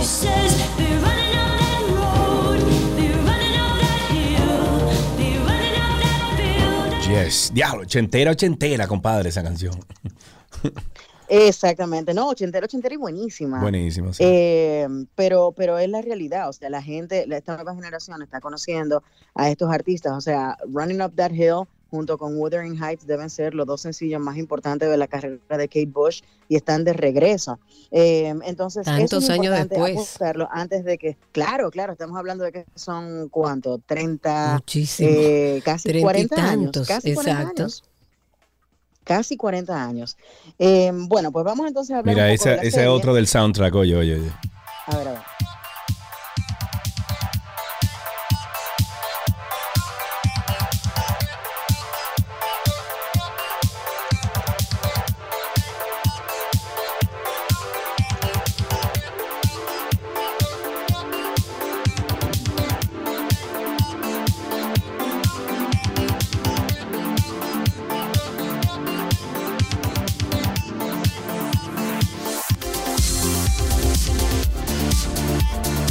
Ey, 80-80 también. Y esta también la pusieron. 80-80. A ver. Tarzan Boy, compadre, ¿cómo no vamos a olvidar? Tarzan? Boy. Sí. Adelante. Mira, eh, pero bueno, mi recomendación es que si usted fue fan de la serie en su primera temporada, como he escuchado a muchas personas que dijeron, bueno, yo vi la primera temporada y no he visto más, señores, vayan a ver la temporada 4, pónganse al día, pónganse al día, que es muy importante para que entiendan eh, el desarrollo de, de todos estos personajes y de la historia en sí, porque esta nueva temporada llega con una historia donde convergen varias partes de la historia que nos han ido contando desde la primera temporada y es muy importante conocer todo lo que ha sucedido para que puedan entender mejor lo que está sucediendo en la temporada 4. La temporada está muy bien valorada. De hecho, creo que es la de las cuatro temporadas, eh, está entre la segunda y la tercera mejor valorada de, de las que han presentado. Tristemente, la 3 se quedó corta, pero igual a mí me, me gustó mucho. Em, y, y el desarrollo de los personajes es interesante. Fíjate que en el trailer de la temporada ellos utilizaron la canción Separate Ways de Journey y es precisamente porque estamos viendo tres historias desarrollarse al mismo tiempo dentro del mismo universo y en algún momento tienen que converger. Claro, Van a converger, pero no necesariamente ahora en esta primera parte, este volumen 1 de la temporada 4, sino en el volumen 2, porque estos primeros siete capítulos que nos han presentado, el productor de la serie dijo que ellos decidieron partir la serie en dos porque sentían que los últimos dos episodios todavía no los habían terminado de la mejor manera pero no querían dejar que los fans continuaran esperando. Entonces lanzaron primero siete capítulos y esos dos últimos capítulos de esta temporada 4 llegan el primero de julio. O sea que hasta ahora vamos a estar viendo, eh, eh, yo creo que el desarrollo de esta primera parte explicándonos todos y entonces el desenlace se llevará a cabo en esos últimos dos capítulos. Es sumamente importante que presten atención a los detalles porque los detalles revelan más de lo que, de lo que podemos imaginar. Así que estén atentos porque ahí están varios guiños de lo que puede estar sucediendo y la realidad es que todo, absolutamente todo, tiene que ver con uno de los personajes más queridos de la serie. Así que yo les recomiendo Perdón. que la vean. Me voy a quitar los mucha- audífonos ahora No, mismo. pero ya no dije si nada. Yo no no dijo nada. nada. Ya no dijo nada. Me no pongo nada. nerviosa. Ya no dijo nada, ya no dijo nada. No, no, ni te voy a dar un spoiler, no te preocupes. Lo que sí les puedo decir es que la serie es muy fácil de ver, está altamente recomendada y esta primera, este primer volumen son siete capítulos que los pueden ver en este fin de semana si todavía no lo han visto. Yo me he desvelado toda la semana para ver la temporada 4 de Stranger Things, debo admitirlo, eh, pero sí, estoy, estoy al día, o sea que ya, ya estoy en espera de- del primero de julio para saber cómo va a concluir todo esto, pero sumamente emocionante y como me comentaba un amigo en esta semana, eh, les recuerda mucho a la magia que nos presentó el show con esa primera temporada. O sea que creo que eso es lo más esperanzador que les puedo dar. A todos nos encantó Stranger Things, se convirtió en un fenómeno cultural Sí, importantísimo y esta cuarta temporada regresa precisamente a mostrarnos por qué nos enamoramos de ella en primera instancia. ¿Está bien así, Cari? No te Me encantó, me encantó. Hasta ahí está bien. Tú puedes cerrar el tema de Stranger Things ahí. Ok. Vámonos, Sí. con, vámonos Sí, con, con la próxima serie, entonces, Hacks. ¿Qué tienes que decir de Hacks? Vámonos con Hacks. Yo les presenté Hacks hace unas cuantas semanas porque me topé con esta serie que ya, ya conocía de dónde venía. O sea, sabía que era una serie de HBO Max protagonizada por Jean Smart, a quien recuerdo de joven, de niña, cuando yo veía la serie Designing Women. Y ella estuvo nominada eh, por dos personajes el mismo año al premio Emmy en un rol dramático por el personaje de la madre de Kate Winslet en... en eh, ay, Dios mío, ¿Dónde? ¿cómo que se llama la serie? Esa, esa, En esa. En, en Mayor Bridget, of. Easttown. Mayor, Mayor, Mayor of Easttown, Ok. Ok. que también es excelente serie, pero es dramática, y estaba nominada en el Acápite de Comedia precisamente por Hacks. Hacks es súper ligera de ver, son 30, capi- eh, 30 minutos por cada episodio, cada temporada tiene alrededor de 8 episodios, y justo en el día de ayer terminó la temporada 2. Y si usted quiere ver una serie que tiene 100% en ambas temporadas en Rotten Tomatoes, vayan a ver Hacks. Yo debo resaltar, honestamente, que no solamente las actuaciones están magníficas y la puesta en escena, la dirección, eh, el manejo de la fotografía. Señores, el guion. El guion no tiene desperdicio. Si usted quiere coger una, una, un masterclass, una cátedra de cómo debe escribirse un guion, vayan a ver Hacks. Creo que es lo más destacable de cómo van eh, hilvanando, tejiendo esta relación entre los dos personajes principales y, y la magia que provocan estas dos mujeres eh, es impresionante. La eh, genio de la comedia, Deborah Vance, que es una mujer ya madura, una mujer muy adulta, que está en el ocaso de su carrera, pero no quiere dejar ir todo el trabajo que ella le ha puesto, todo el empeño que ha metido, todos los sacrificios que ha hecho para llevar su carrera al punto en el que está. Y esta joven escritora que llega para tratar de ayudarla a darle quizás un, un- un- una mirada un poco más moderna para incluirla dentro de su show de comedia. Y la relación entre ella y todos los personajes que las rodean es impresionante. Ayer la terminé de ver y fui muy feliz. Espero de verdad que haya una temporada 3, aunque sentí este final de temporada como un cierre de serie, eh, pero de verdad muy recomendada también para que puedan disfrutarla este fin de semana. Ya hay dos temporadas completas que se ven bastante rápido y es muy buena, muy ligera, pero bien profunda en los temas que toca, ¿ok? Eh, déjame ver, dice aquí Hacks, la estoy buscando para apuntarla. Ah, ya la vi, ok. Eh, tiene como una carátula así como, eh, ¿cómo se llamaba esta serie de, de del, del hombre que comenzó a tener un meth lab?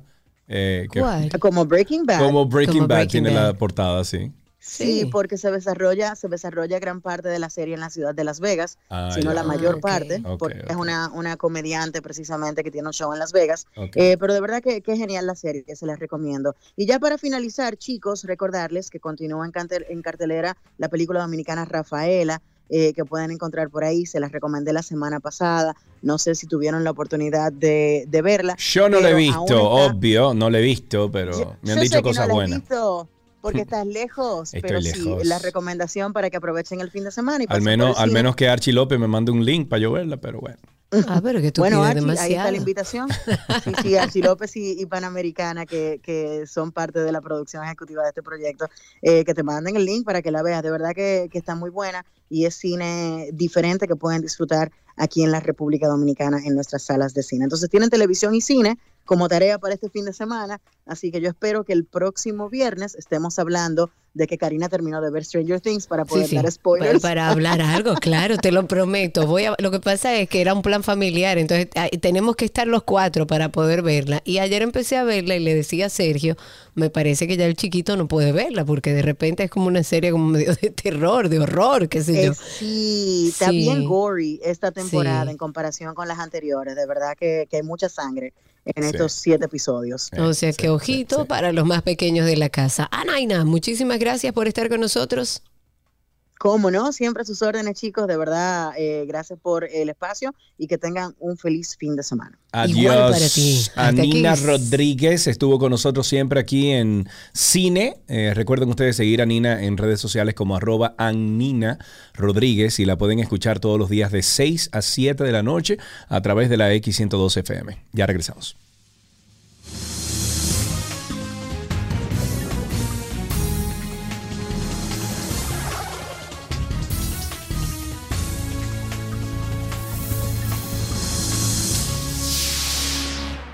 ¿Qué aprendiste hoy? Llega a ustedes gracias a Palapisa, expertos por tradición.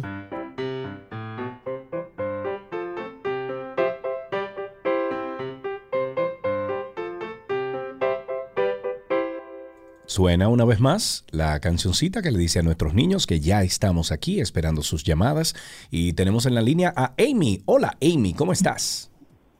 Bien, Qué Ay, bueno. Amy. ¿qué edad tú tienes? ¿Cuántos años? ¿Cuánto, perdón? Seis. Seis años, muy bien. Amy, ¿en qué colegio estás?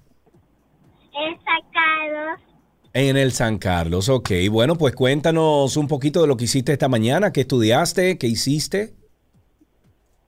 dibujé, Ajá. Ajá. ¿Qué más? Un poquito de tarea. Un poquito Un de poquito, tarea. no ok. mucho, un No mucho, poquito. sí. Exacto. ¿Qué más? ¿Qué más? Amy, Nada más. Amy, dime una cosa, ¿te sabes algún chiste, una adivinanza, algo que quieras agregar? Sí, Sí, ok, adelante entonces. ¿Qué dijo el pavo y la pava? ¿Qué dijo el pavo y la pava? No sé. Sí, ¡Ay, adiviné! No puedo creer. Amy, muchísimas gracias. Un beso grande para ti. Nos diste la risa del día y aquí tenemos regalitos para ti. ¿En qué aprendiste hoy?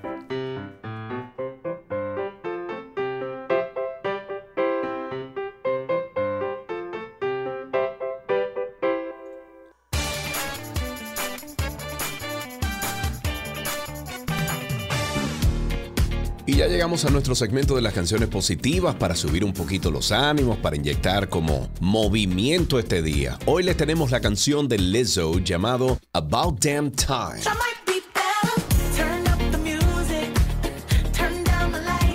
Lizzo ha anunciado en sus redes sociales la fecha de lanzamiento de su próximo proyecto discográfico. Se llama Special, un nuevo trabajo que recoge el relevo a Cause I Love You y que verá la luz el próximo 15 de julio. Nuevos temas, sonidos con los que la artista ha estado trabajando arduamente durante los últimos tres años y para el que ya ha presentado el primer adelanto. Presentado bajo el nombre de About Damn Time, Lizzo ha creado posiblemente uno de sus sencillos con sonidos más disco hasta el momento. Una canción que ya se encuentra disponible en todas las plataformas de streaming y que ha sido recibida con los brazos abiertos por sus seguidores. Y no es para menos. La nueva era musical de la artista oficial ha dado el pistoletazo de salida y Lizzo ha bautizado a About Damn Time en redes sociales como la canción del verano. Hoy, About Damn Time de Lizzo entra a nuestra lista de canciones positivas. I've been through a lot, but I'm still flirty. Is everybody back up in the building? It's been a minute, tell me how you're I'm about to get into my feelings. How you feeling? How you feel right now?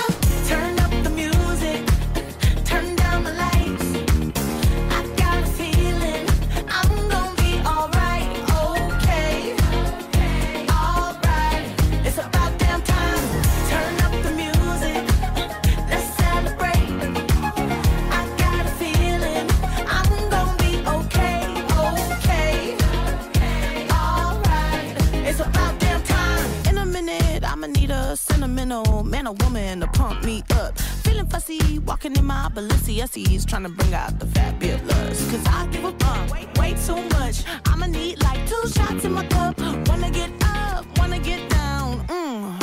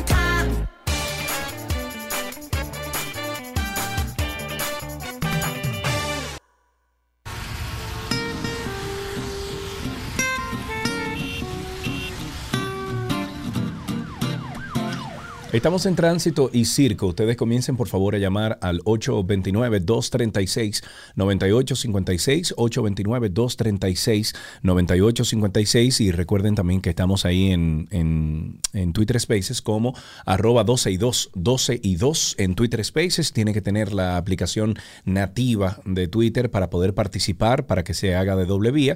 Si no, usted puede a través de su navegador, en su escritorio, en su eh, eh, computadora de escritorio, puede acceder solamente para escuchar. Lo puede hacer de las dos formas. 829-236-9856.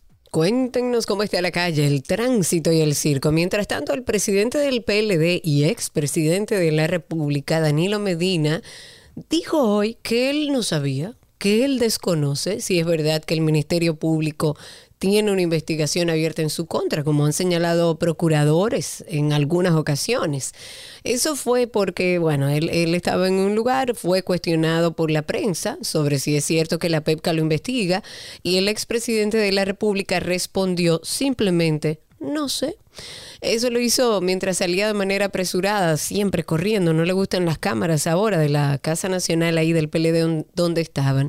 Este viernes él estuvo participando en la elección del Tribunal Nacional de Disciplina y Ética. Oiga bien, que lleva a cabo esa organización partidaria. Y recientemente, recordemos y pongo en contexto, los procuradores Wilson Camacho y Mirna Ortiz de la PEPCA informaron que hay una investigación en contra del expresidente de la República, pero que eso es un proceso del que todavía no se puede hablar.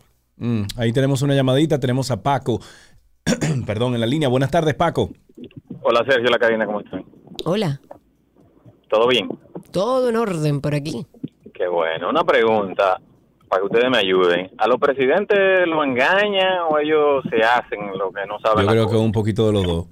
Pero Porque, ¿por por ejemplo, mira, te voy a poner un ejemplo. El presidente está aquí en Santiago, güey. Va para una actividad en Tamboril, para un asunto de cigarros, que sé yo cuánto. Estaban asfaltando anoche y hoy es que están pintando la calle. Porque viene el presidente. Cuando él pase ahí, él No él no, sabe que le, fue hoy que la pintaron, o- o él lo No sabe ya. puede ser, no puede ser. Bueno, ¿cómo que no puede ser, Karina? Eso pasa todo el tiempo. Eso Porque pasa todo el el tiempo. eh. Eso es como O que... sea, en la tarde y ahora mismo están pintando. Qué y asfaltaron anoche. Para que lo vea bonito, para que lo vea bonito el presidente, no porque la ciudadanía así lo merece y paga sus impuestos para eso, sino porque va el presidente. A lo mejor es una coincidencia. No, no, no, no, no, no, no, no, no, no, no, no, no, no, no. Bueno, hay que dejar abierta la Mira, duda. me acaban de pasar una foto del aeropuerto, de uno de los, de los gates del aeropuerto. Y yo creo que, y perdónenme que ofenda a alguien con lo que voy a decir, pero yo creo que ya República Dominicana, aparte de tenerlo todo y de ser el país con mayor turismo, debemos también comenzar a usar el hashtag del país de los tullidos. ¿Cómo así? El país de los tullidos. Bueno, no, no hay país, ¿eh? no hay país como República Dominicana con la cantidad de, de personas que solicitan una, una, una silla de rueda para llegar al gate. Mira ahí lo que te mandé. A ver, déjame ver.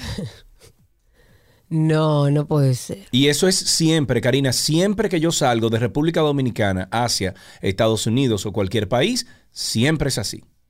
¿Pero dónde es eso? Eso es en una puerta, en una Pero puerta es que no de... puede ser. Y toda esa gente en silla de rueda.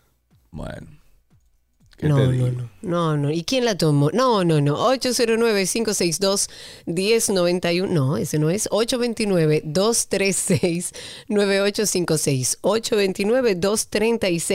829-236-9856. Cuéntenos, ¿cómo está la calle, el tránsito y el circo? Tengo ya a Janio aquí con nosotros a través de Spaces. Janio, ¿tú sabes cómo funciona esto? Cuéntanos. Saludos, mi querida pareja del dúo dinámico. Hola, Janio. Des- desde aquí de Nueva York. Oh, Eh, sí, Sergio. Dígame. Sergio sabe que, que en los aeropuertos, siempre que hay un vuelo para Santo Domingo, 15, mínimo 15. Sí. Bueno, me está diciendo ahora mismo siempre. Silvia Callado que en el último viaje que ella tomó, contó 23 personas en silla de ruedas. Eso es increíble, pero yo le dije que le mandé a decir a la aerolínea que tenían que cobrar de a 5 dólares cada una y tú verás cómo se acaba la gente. Claro, de una vez. De una vez. Se Bueno, acaba lo que de pasa una es vez. que, ¿verdad? gracias Jano, po- eh, Jania por tu participación, lo que pasa es que eh, sería injusto para el que realmente necesita pero esa silla de rueda cobrarle un dinero adicional. Bueno, pero entonces que, que, Karina, de alguna forma, se tiene que confirmar que una persona necesita una silla de rueda, Karina. Yo entiendo que sí, porque eh, si es un eh, buen dominicano, un tigueraje eh, para es poder un, entrar Karina, es un adelante. que- no diga Sí, que claro. sí es. Es un tigueraje, Karina. Bueno, es que yo no puedo asegurar que todo el que está en esa silla de rueda que yo estoy viendo en esa foto no la necesita. Ahora, llama, llama a sorpresa ver cuántos dominicanos viajan necesitando una silla de rueda. Es como algo que no es la norma, que uno no ve una cantidad tan grande. Y, y puede evidenciar que se la estén jugando para evitarse la cola, para, bueno, para todas No, las para evitarse la cola, es eso, punto. Eso es para entrar primero al avión. Pero dime tú. Sigue azotando la inseguridad, en este caso, bueno, a varios lugares en el territorio nacional y en las últimas semanas ha creado mucha intranquilidad en el sector San Jerónimo, eso es aquí en el distrito, y han dicho que esta comunidad ha sido golpeada con una ola de atracos que ha causado incluso pánico en todos los que viven en esa zona.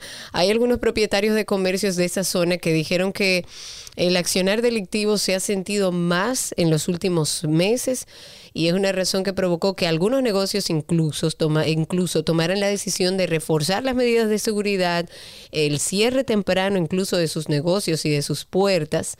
Hay un caso, por ejemplo, del señor Antonio Severino, quien antes podía cerrar su colmado alrededor de las 12 de la medianoche, pero según él todo cambió, las puertas de su negocio deben estar cerradas a las 9 de la noche a más tardar, porque después de esa hora siente que corre peligro por la cantidad de atracos en la zona. Cualquiera lo siente. Seguimos con el tema de la inseguridad, eh, pero bueno, apostemos a que luego de que ayer eh, se integrara también a los militares en el tema de la seguridad ciudadana, pues veamos resultados a corto plazo. Tenemos otras llamadas. Ahí tenemos a Gladys en la línea. Buenas tardes, Gladys.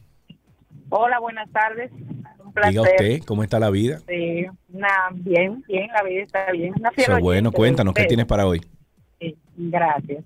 Con respecto al, al oyente que llamó eh, comentando sobre si los presidentes son lo engañan eh, y el, el comentario que le hacía de la de el remozamiento de las calles Eso se da, Karina, en todo nuestro territorio. Pues entonces yo le voy a pedir al presidente que se dé una vueltecita por algunos lugares para que vayan, asfalten Callado, y ¿verdad? Sin pinten. decir nada. En, en una jipeta eh, sin guardaespaldas ni nada. No, como no, hacía- no, que venga con todo su guardaespaldas y no, todo el bulto, no Como hacía. Leonel, que Leonel salía en una jipeta, eh, una Mitsubishi que él tenía, chiquita, y salía con un par de gente y eso, pero ya tú sabes, lo vidrio moca y todo. Y entonces eh, salía a, a inspeccionar las calles. Sí, y bueno, vamos a ver, yo le voy a hacer una llamadita al número uno a ver si pasa por algunas calles para que las falten y las pinten. Como él pasa y hay que arreglar todo. Ah, y así que tú estás con el 829. uno. Oh. No, yo no tengo nin- yo ningún problema, ningún problema, excepto amigo. 829-236-9856. Cuéntenos cómo está la calle, cuéntenos cómo está el tránsito y el circo. Me acaba de escribir, bueno, una amiga y a quien admiro mucho, no sé si tengo el permiso de dar su nombre, pero dice que, y, y- y- y la verdad es que me hace sentido, que hay muchos de esos casos de sillas de rueda que son de personas, en su mayoría mujeres, que vienen al país, se hacen cirugías estéticas y se Eh, van te- inmediatamente Karina, después de Karina, la Karina, cirugía. Karina, Karina. Sí. Pero Digo, no, pensando pero no, en- pero en- no en la ver cantidad. Incluso yo he visto gente que ha entrado en silla de rueda al avión y en Estados Unidos salen caminando. Este que está aquí. Qué barbaridad. Y no puede ser que en cada vuelo que salga de República Dominicana a Estados Unidos existan 20, 30 y 35 personas en una silla de rueda. No es verdad. Qué barbaridad. Bueno, un abrazo desde aquí a María Elena Núñez. Yo estoy tratando de hacer en mi cabeza algo de, o buscándole algo de sentido a esta cantidad irrisoria que estoy viendo en una foto de sillas de ruedas de, de dominicanos y dominicanas saliendo del país. Estoy tratando como de buscarle algún sentido, porque si no es, bueno, no quiero hacer la fila, punto y se acabó. Vamos a hacer contacto con nuestra publicidad. Regresamos en breve con más de Tránsito y Circo.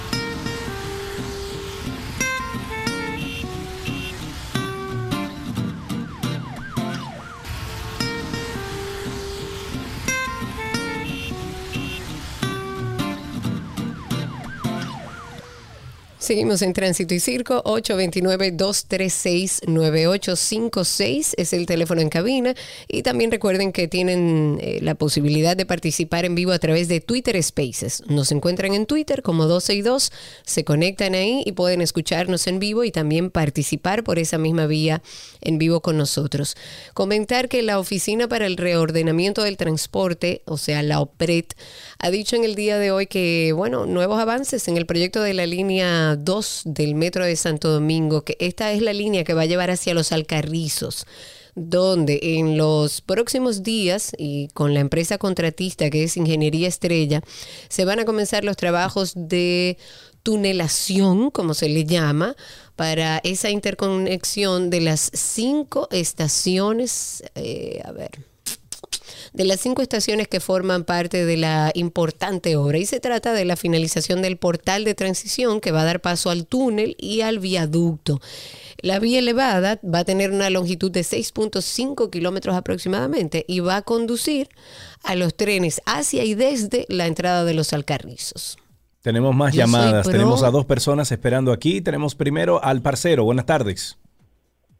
Sergio, buenas tardes, Karina, ¿cómo están? Todo muy Hola. bien, parcero. Cuéntanos. Bueno, me alegra. Mira, para ahondar un poquito en los dos temas que han tocado ahora, el tema de las sillas de ruedas, Sergio, yo soy corredor inmobiliario, y el tema de las casas de recuperación de las personas que vienen, que vienen de fuera del país ha crecido de una manera impresionante. O sea, el turismo médico es real, es una realidad. Sí, eso lo entiendo, parcero, pero que- como yo, que viajo Mira, tanto de. República Dominicana hacia Estados Unidos y viceversa, he visto personas que entran en silla de ruedas y salen caminando en Estados Ah, Unidos. ¿A qué tú me entonces me, cosa. Me puedes sí, explicación me puedes dar? Eso es cierto, quizás posiblemente algunas personas aquí se la ponen más fácil y allá cuando llega una persona en silla de ruedas que sea quizás sea más, más, más, difícil la salida. Y ellos aquí pues aprovechan que pueden hacerlo, ¿verdad? Pero pero esa es la realidad, hay demasiada, unos son enfermos de rea- realmente, otros por el tema del turismo médico. Esa es la razón y hay Sí, mira, yo te voy a decir algo. Gracias, Osiris. Eh, eh, No, que ese se era el oía un parcero. poco- no ha salido a Ah, no, no, verdad. parcero, perdón. Mira, cuando tú vengas a Dominicana, date una vuelta por la clínica de Jesús. Date una vuelta. No, yo Para todo el que- tiempo, yo sé. Para que Karina, yo veas no te la diciendo que no. apreciación de que hay mucha Pero, gente Cari, saliendo del país amor, recién yo no te operado. estoy diciendo que no, pero tiene que haber algún tipo de verificación. Ah, no, claro.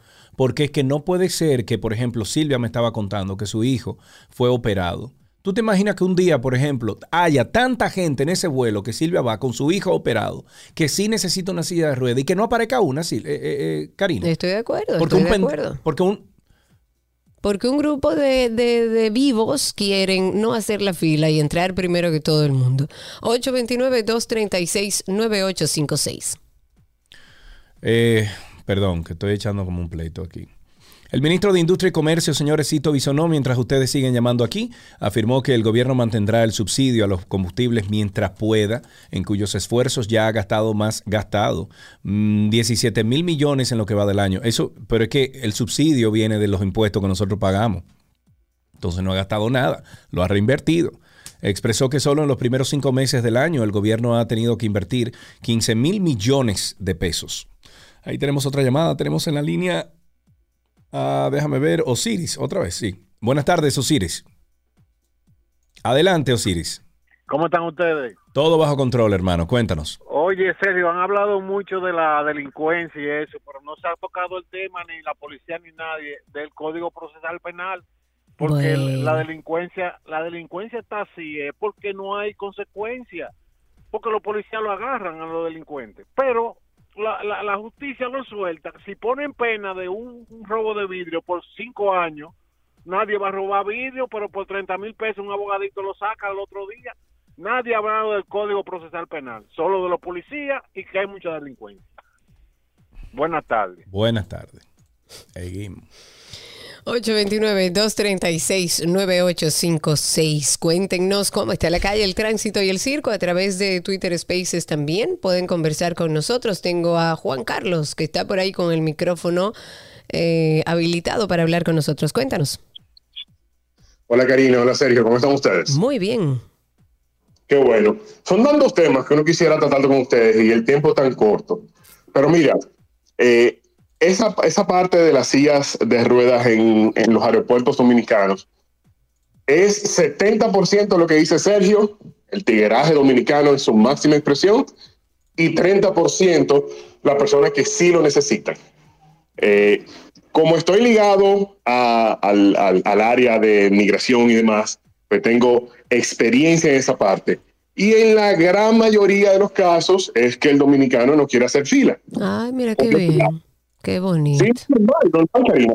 De la misma forma que tú vas en tu carril para doblar a la izquierda y en el, y en el carril de al lado viene otro y se te mete adelante. Igual, es igual, Karina, lo mismo. Dios mío. 829, gracias Juan Carlos. 829-236-9856. En la línea tenemos a Rafael. Cuéntanos, Rafael. Rafael. Espérate, Rafael, espérate, espérate. Dilo ahora, hola. No, dame un segundo. Ahora, mira, a ver, pr- prueba ahora. Sí. Ok, Ahora sí. Rafael de nuevo. ¿Me Adelante. escuchan? ¿Me escuchan? Sí, te escuchamos, Rafael, adelante. Ok, bueno, gracias por su programa. Dos años y medio escuchándolo aquí. Ay, gracias. Gracias. Eh, un, un- un programa excelente. Miren, tránsito y circo. Vengo de Santo Domingo a Santiago en la noche.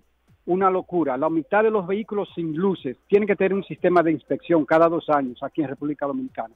Camiones pegados en el carril izquierdo manejando a 30 kilómetros por hora y nunca se mueven. El Intran tiene que hacer cambios porque van a haber más accidentes. Ya hay miles de accidentes al mes, pero hay un cambio grande que hay que hacer. Inspecciones de vehículos, por lo menos una vez cada dos años. O vamos a morir más dominicanos aquí por la falta de inspección. Gracias. Muchísimas Rafael, gracias por, por tu, tu llamada. llamada. Claro. A través de Twitter Spaces tengo a Brian. Cuéntanos, Brian. Brian. Hola, hola. Cuéntanos. Eh, yo hace como tres semanas estaba haciendo unas grabaciones eh, para, eh, para el aeropuerto de Punta Cana y la semana posterior para el aeropuerto de, de, las- de la isla de las Américas. Ajá. Ay, Dios mío. ¿Qué? En Punta Cana no se ve eso con los gringos. con los rusos, con los... En el de las Américas, eso era algo increíble. ¿Pero de qué hablamos? ¿De la silla de ruedas? De la silla y lo tuyo de aquí, Cari.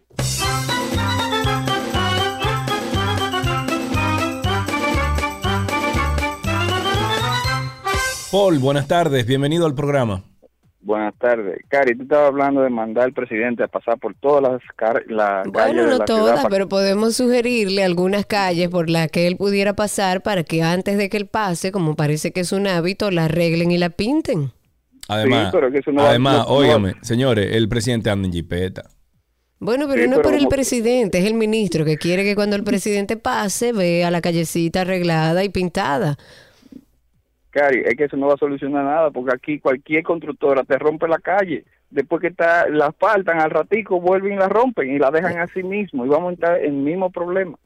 Ahí Eso en la. Roberto Pastoriza, casi llegando a la José Tapia Brea, hay un edificio que ya tiene como ocho pisos pintado y todo, y se ve que rompieron la calle después de, de asfaltarla. O sea, estamos en lo mismo. Es verdad, hasta la casa te rompe la calle y, y tú tienes que durar un año atrás de ellos para que vengan y te la cierren. 829-236-9856. Tengo a Pedro de la Rosa a través de Twitter Spaces. Adelante, Pedro. Gracias, Karina, Sergio Carlos, ¿cómo están? Desde Muy bien. Muy bien, Rafael. Pedro Pablo. eh, le Ah, Pedro eh, Pablo, bueno, perdón, di que Rafael. Sí. eh, escuché ahorita hablar sobre la- los casos de dominicanos que van a hacerse operaciones. Ahí estamos perdiendo la señal, Pedro Pablo. Ojalá puedas buscar un señal, un lugar donde tengas mejor señal para poder escucharte. A ver, vamos a darte un chancecito más. Empieza otra vez. No, eh, escuchaba sobre los casos de dominicanos que viajan a Santo Domingo a hacerse sus cirugías Ajá. e inmediatamente se montan a un avión a, a resistir esa presión elevada que, a, que somete, bueno, todo el aire que se va a respirar se, se pone en tierra, ¿no? Sí. Bueno, eh, yo creo que los médicos cirujanos deberían hacer una póliza donde no garanticen ni siquiera la vida a todo aquel paciente que decida retornar a, a Estados Unidos o cualquier otra Sin nación terminar su recuperación, se refiere. Exacto. Y o que haya una empresa ya que ofrezca un paquete de recuperación mínimo de 20 o 30 días. Porque no es verdad que inmediatamente usted se opere, debe exponerse a tanta presión. La verdad que sí. Eh, eh, entiendo que debe ser riesgoso, pero también sé de mucha gente que viene, se hace su cirugía, se pasa Y dos se días aquí y vez. se va. 829-236-9856. Ahí tenemos a Iván en la línea. Buenas tardes, Iván. ¿Cómo estamos? Saludos, adelante. Yo creo que sí, que este es el país de los tuyos. Yo visito por la naturaleza de mi negocio muchos centros comerciales.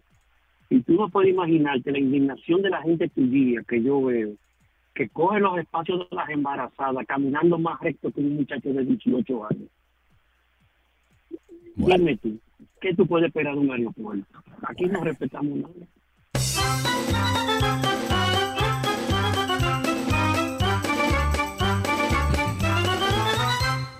829 ¿Y de qué impuesto 236 es que tú estás hablando en redes sociales? Perdón, perdón. ¿De qué impuesto que tú estás hablando en redes sociales? De- del impuesto de, de las redes sociales, del impuesto de, de los Ah, a las plataformas a las digitales. plataformas digitales. Sí. ¿Y tuviste acceso al documento? Sí, claro, lo tenemos aquí. Ya tengo a, un- a dos abogados que me están pasando info y la verdad es que sí, van a cargarlo las redes sociales. Mañana, el lunes no, perdóname, tener van a cargar las plataformas, las redes sociales, ¿cómo la van a cargar? Las, Las plataformas, plataformas que monetizan, aunque no estén aquí en República Dominicana, serán cargadas con impuestos. O sea, serán cargadas al consumidor o a la plataforma. Ah, no, será cargada a quien está como titular de esa plataforma. Por eso. O sea, a la plataforma, no al cliente. O sea, no a mí. Hay que leer el asunto, pero se- Mándamelo, según- por favor. se- pero está ahí en el, en el cosa nuestro, en el chat. No, no está, no lo, no lo mandaste. Claro que sí, está ahí arriba, Karina, te lo mando. Vamos tú a buscarlo, vamos a leer. Eh, Yo sé que de alguna manera para el gobierno es mucho, mucho más fácil Cargar a los que aquella- estamos ya pagando y los que Lo estamos que en el fisco y los que estamos ahí ya en la DGI registrados, mucho lo más que fácil. siempre he dicho, lo que siempre he dicho es que, y desde el principio dije, de hecho, ah, creo que hay algún post por ahí que subí, la clase media no aguanta más presión, señor presidente. Y evidentemente para el gobierno es muy fácil a todos aquellos responsables que pagamos nuestros impuestos. eh, cargarlos más. ¿Por qué? Porque no hay que salir a buscar a nadie, no hay que explicarle a nadie nada. Ya ellos están ahí, ellos pagan, ellos son los serios. Vamos a cargarlos más. Y no está bien. No está bien, señor presidente, bajo ningún concepto. Yo no he leído ese proyecto. Yo sí entiendo que las plataformas deben ser grabadas por los gobiernos en cada país donde accione. Las plataformas, no el cliente final. O sea, no puede ser que ahora yo vaya a hacer cualquier compra por internet y que a mí Cari, me déjame carguen hacerte ese una dinero. pregunta. Si, si le ponen un impuesto, por ejemplo, a Netflix, aquí en República Dominicana, ¿a quién le va a subir la cuota de Netflix? Es que ¿A la la- yo no creo que la o- o plataforma al- se vea obligada. Además, el Ajá, Estado no. tiene la potestad de decirle, no, el impuesto es para ti, no se lo cargas al cliente. Ah, sí, claro, claro. Porque sí. ellos Así como pasó un con los colegios que quitaron el- la rein- eh, ¿cómo se llama? La reinscripción y ya no, no estamos pagando cuando, cuando estamos, eh, o sea, ya el, el colegio no está recaudando ok, ese ¿y dinero. qué tú estás diciendo? Que a las plataformas no se le debería grabar. No, no es que no se le debería grabar, es que al final el que va a sufrir es el consumidor. Bueno, y hoy en día el todavía no lo 55% de los negocios informales que operan en República Dominicana, que hay que buscar forma de entrarlos dentro del fisco antes de seguir cargando cualquier cosa. Que es la mayoría. Exacto, que es entonces la mayoría. en campaña Luis Abinader se jactó diciendo, no, aquí no hay que subir los impuestos, aquí es que hay que hacer que los que no pagan pagan. Bueno, pues entonces busquen la forma de que los que no pagan paguen, pero no sigan inventando. Y, y a lo mejor en el futuro es necesario eh, que se le ponga un impuesto a los Airbnb y toda la cosa, pero ahora mismo, bajo el, el esquema que nosotros estamos viviendo, Karina, no se puede porque al final somos nosotros los que vamos a sufrir. Yo estoy de acuerdo, yo tengo que leer el borrador, yo no quiero anticiparme a hacer ningún comentario sin entender bien cómo va a ser ese gravamen o ese impuesto, a quién se lo van a poner, si la plataforma lo va a deducir en, en- o lo va a, a- a- a solventar subiendo la tarifa, que me extrañaría porque son tarifas universales hasta donde tengo entendido. No, Por ejemplo, no. Netflix no eh, es verdad. una tarifa ¿Cuánto universal. tú pagas por Netflix? No, no lo tengo claro. no Bueno, yo pago pago aquí en Estados automático. Unidos 13 dólares por el plan familiar. Sí, es algo así más o menos lo que pagamos. No, O sea, allá en yo creo República Dominicana creo que es, es diferente por país, Karina. Eso no es, eso no es global. Bueno, quisiera leerlo. Lo que sí es que ojalá y este trabajo que reitero, me parece que sí, que deben ser grabadas la las plataformas digitales y laboran y generan beneficios en nuestro país.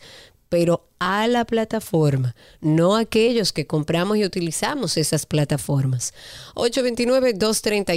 829-236-9856 y a través de Twitter Spaces. Ahí tengo a Dani ahí que quiere, parece que hablar nueva vez. Voy con Dani y luego pasamos con Mari Díaz, que también está ahí. Cuéntanos, Dani. ¿Cómo así? Buenas tardes. ¿Qué es lo que tú dices, Carlito? ¿Qué es lo Eh, que- buenas Bien. tardes, Karina. Eh, pero dices como nuevamente, Karina, porque yo no he hablado hoy, tengo como dos o tres días que no hablo. Ah, bueno, yo pensaba, sorry, sorry, hoy estoy como, es viernes. Ok, ok.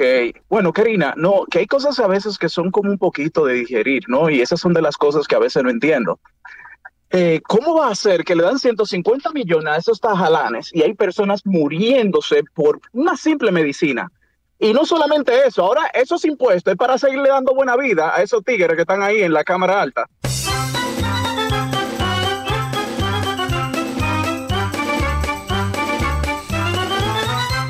Tres últimas llamadas, 829-236-9856, 829-236-9856, el teléfono aquí en 262. Tres últimas intervenciones y finalizamos con tránsito y circo. Tengo a Mari, déjame ver, a Mari Díaz. Ah, cuéntanos, ay, se nos fue Mari. 829-236-9856 y aquellos que quieran hablar con nosotros a través de Twitter Spaces pueden buscarnos como 12 y 2.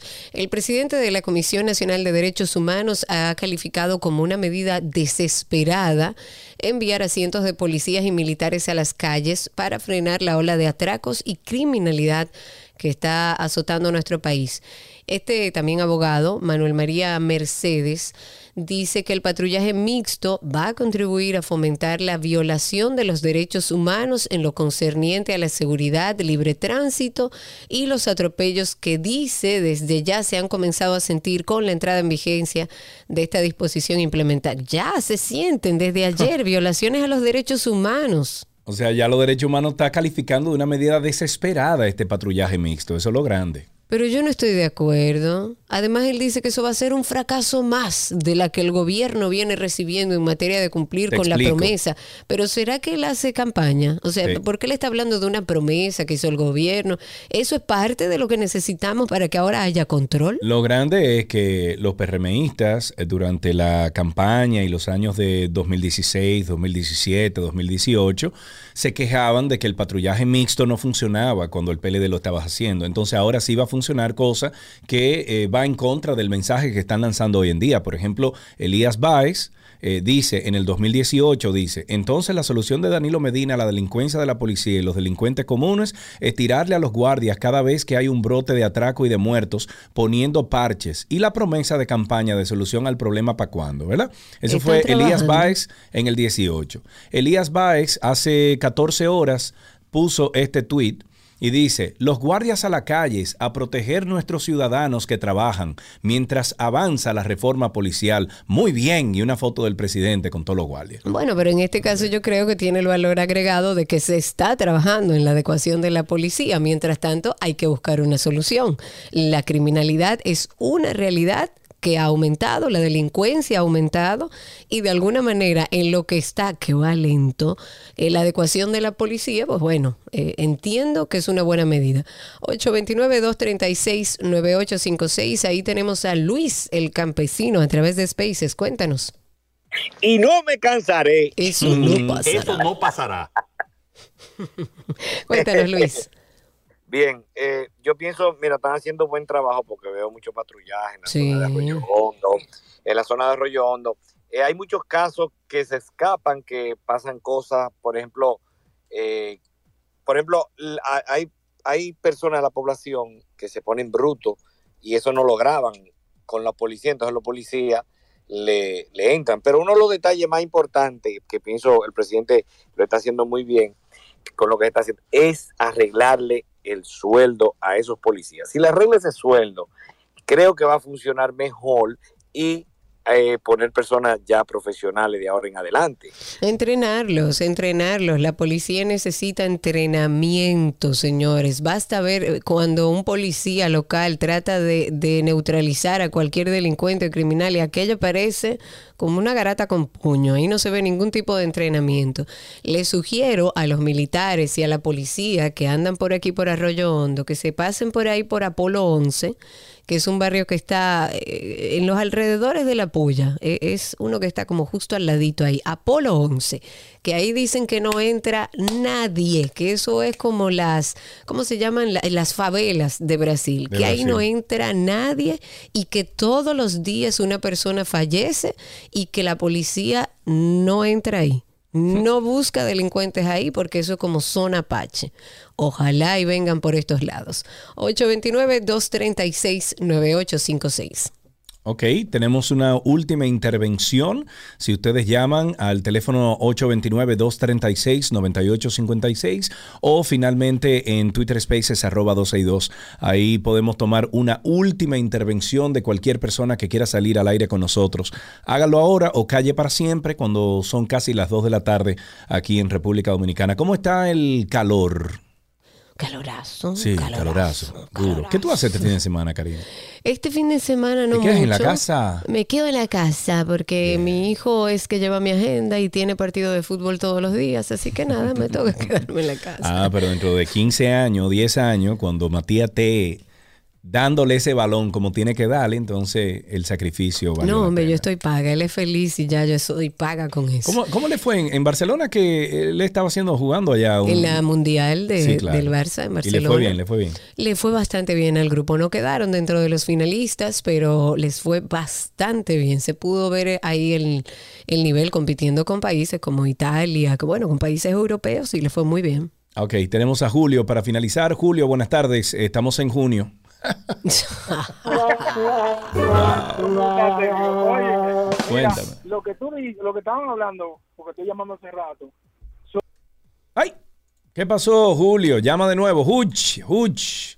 829-236-9856. Julio, te vamos a dar 30 segundos para que llames de nuevo. Por favor. 829-236-9856. Se cayó tu llamada ahí justo cuando saliste al aire. Mientras tanto, comentar que el titular de la Dirección General de Alianzas Público-Privada, que es el señor Sigmund Freud, Freund, algo así, y él dijo Freud, que esa, no, porque no es Freud. Ah, el, el- no, no, el de, de aquí, de RD, perdón. Claro. Ya, ya, ya, ya. Él estuvo informando que esa entidad ha depositado en el día de, bueno, el miércoles, de manera ya formal ante el Ministerio de Medio Ambiente, el estudio de impacto de la primera fase del proyecto de desarrollo de Cabo Rojo en Pedernales. Quisiera hablar eh, con Nelson, quisiera hablar con la gente del grupo Aragua, para que nos explique si vieron este, este estudio. Pero él estuvo expresando, eh, al ser preguntado sobre el estatus del levantamiento, luego de que Medio Ambiente confirmara que ese informe no se había depositado, pese a que el titular había indicado que sí en un acto en esa provincia. O sea, ellos dijeron que sí, que se había depositado, nunca se depositó. Él explicó que la semana pasada tuvieron una reunión con técnicos del ministerio para entonces depositar ese estudio. No obstante, los técnicos de medio ambiente nos solicitaron una serie de documentos adicionales, como por ejemplo la certificación de uso de suelo del Ayuntamiento de Pedernales, el pago de una tasa que también es necesaria para eso, y que ellos como que no la tenían a mano y por eso no habían entregado toda la información. En la semana que viene vamos a hablar sobre este estudio de impacto ambiental, a ver cómo andan las cosas por ahí. Muy bien, con esto finalizamos Tránsito y Circo. Muchísimas gracias por la sintonía. Regresamos de inmediato con más contenido aquí, no se lo pierdan. Pero usted nunca le ha dado un cariñito a su gordito, su gordito, su gordito. Había una vez un circo que alegraba siempre el corazón. Sin temer jamás al frío o al calor, el circo daba siempre su función. Siempre viajar, siempre cambiar. Otro país, otra ciudad. Es magistral, sensacional. Somos felices al conseguir a un niño hacer reír.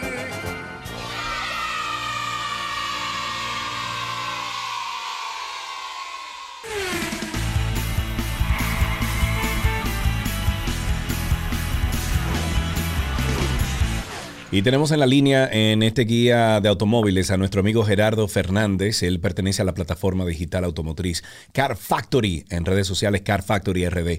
Y nos, nos trae en el día de hoy una recopilación de los lanzamientos de autos más relevantes de estas últimas dos semanas. Me gusta el tema. Cuéntanos, Gerardiño, ¿cómo estás? Así mismo es. Muchísimas gracias, Sergio y Karina, por este espacio que nos brindan Siempre, todos los siempre, viernes amigo. para traer Car Factory. Y como mencionabas, tenemos un sancocho de temas que han sido bastante relevantes en estas dos últimas semanas del sector automotriz. Vamos arriba. La primera, y que tomó mucha gente de sorpresa, fue el lanzamiento de la división Maitos. Y la gente dirá, ¿qué es Maitos? ¿Qué es Maitos? es la, O, o Maitos. eh, mitos, ¿no? Eh, eh, por el eso es una palabra Bueno, griega. Pregunté anoche y me dijeron que se pronuncia Maitos. Maitos, ok. En Maitos. Maitos vendría siendo una división de ultralujo de Mercedes-Benz que se va a posicionar por encima de Maybach. Pero Dios mío, pero ¿y qué es lo que piensan hacer? Porque yo pensé que, que Maybach era lo más grande de Mercedes-Benz. Oye lo que ocurre. La marca se dio cuenta de que ellos pueden ganar más vendiendo un solo vehículo que vendiendo vehículos por volumen. Ok. Entonces, lo que trata, lo que trae Tamaitos ahora es que va a ser una división que va a vender vehículos coleccionables de ediciones especiales muy limitadas. Por lo tanto, en un futuro, posiblemente los vehículos de entrada de Mercedes-Benz, como son el clase A, clase B, vayan a desaparecer y tan solo se queden GLC, GLE y GLS, o lo que vendría siendo los vehículos clase E, clase C y también clase S. Ok, ok. Y, y, por ejemplo, ya cuando tú entiendes que Maitos eh, será vendido, o sea, eh, ¿quién puede poner una orden de un vehículo con esa capacidad, con esa denominación de Maitos? Mm, realmente no te puedo responder esa pregunta porque la marca todavía me dijo que no lo revelara. Pero sé que ya a finales de este año se van a poder ver las primeras unidades. O al menos los primeros showroom en el, a nivel mundial. Muy bien. Luego tenemos otra noticia que es el lanzamiento de, o lanzamiento no, la filtración de las imágenes de la nueva generación de Honda CRB. Sí. Un vehículo muy popular aquí en República Dominicana, que cuando subimos el post de la foto tanto por delante y por detrás, causó bastante polémicas, a unos les gustó, otros no les gustó, otros dijeron que se parece mucho a otra SUV, pero que si quieren más información y que ustedes mismos saquen sus propias conclusiones, subimos, eh, subimos ese post como filtrado Honda CRB. Ok, ok. Ahí en Car Factory RD. Correcto. Correcto. Y por último, regresamos con Mercedes-Benz con el SRR. Y ustedes dirán, ¿pero qué es eso? ¿O qué tiene de relevante?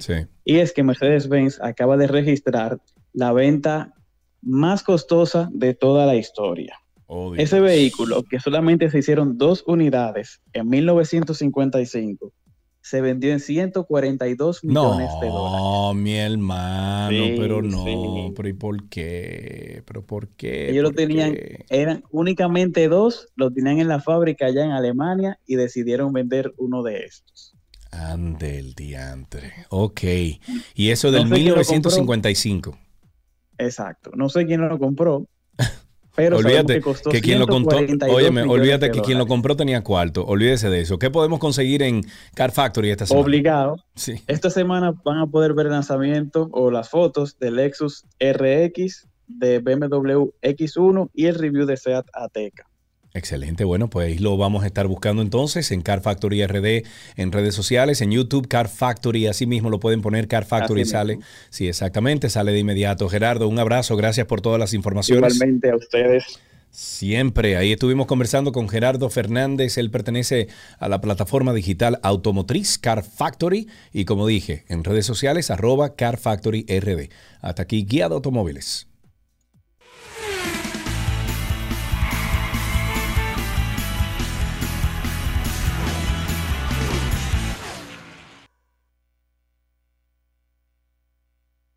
Las noticias actualizadas llegan gracias a la Asociación La Nacional, tu centro financiero familiar y donde todo es más fácil.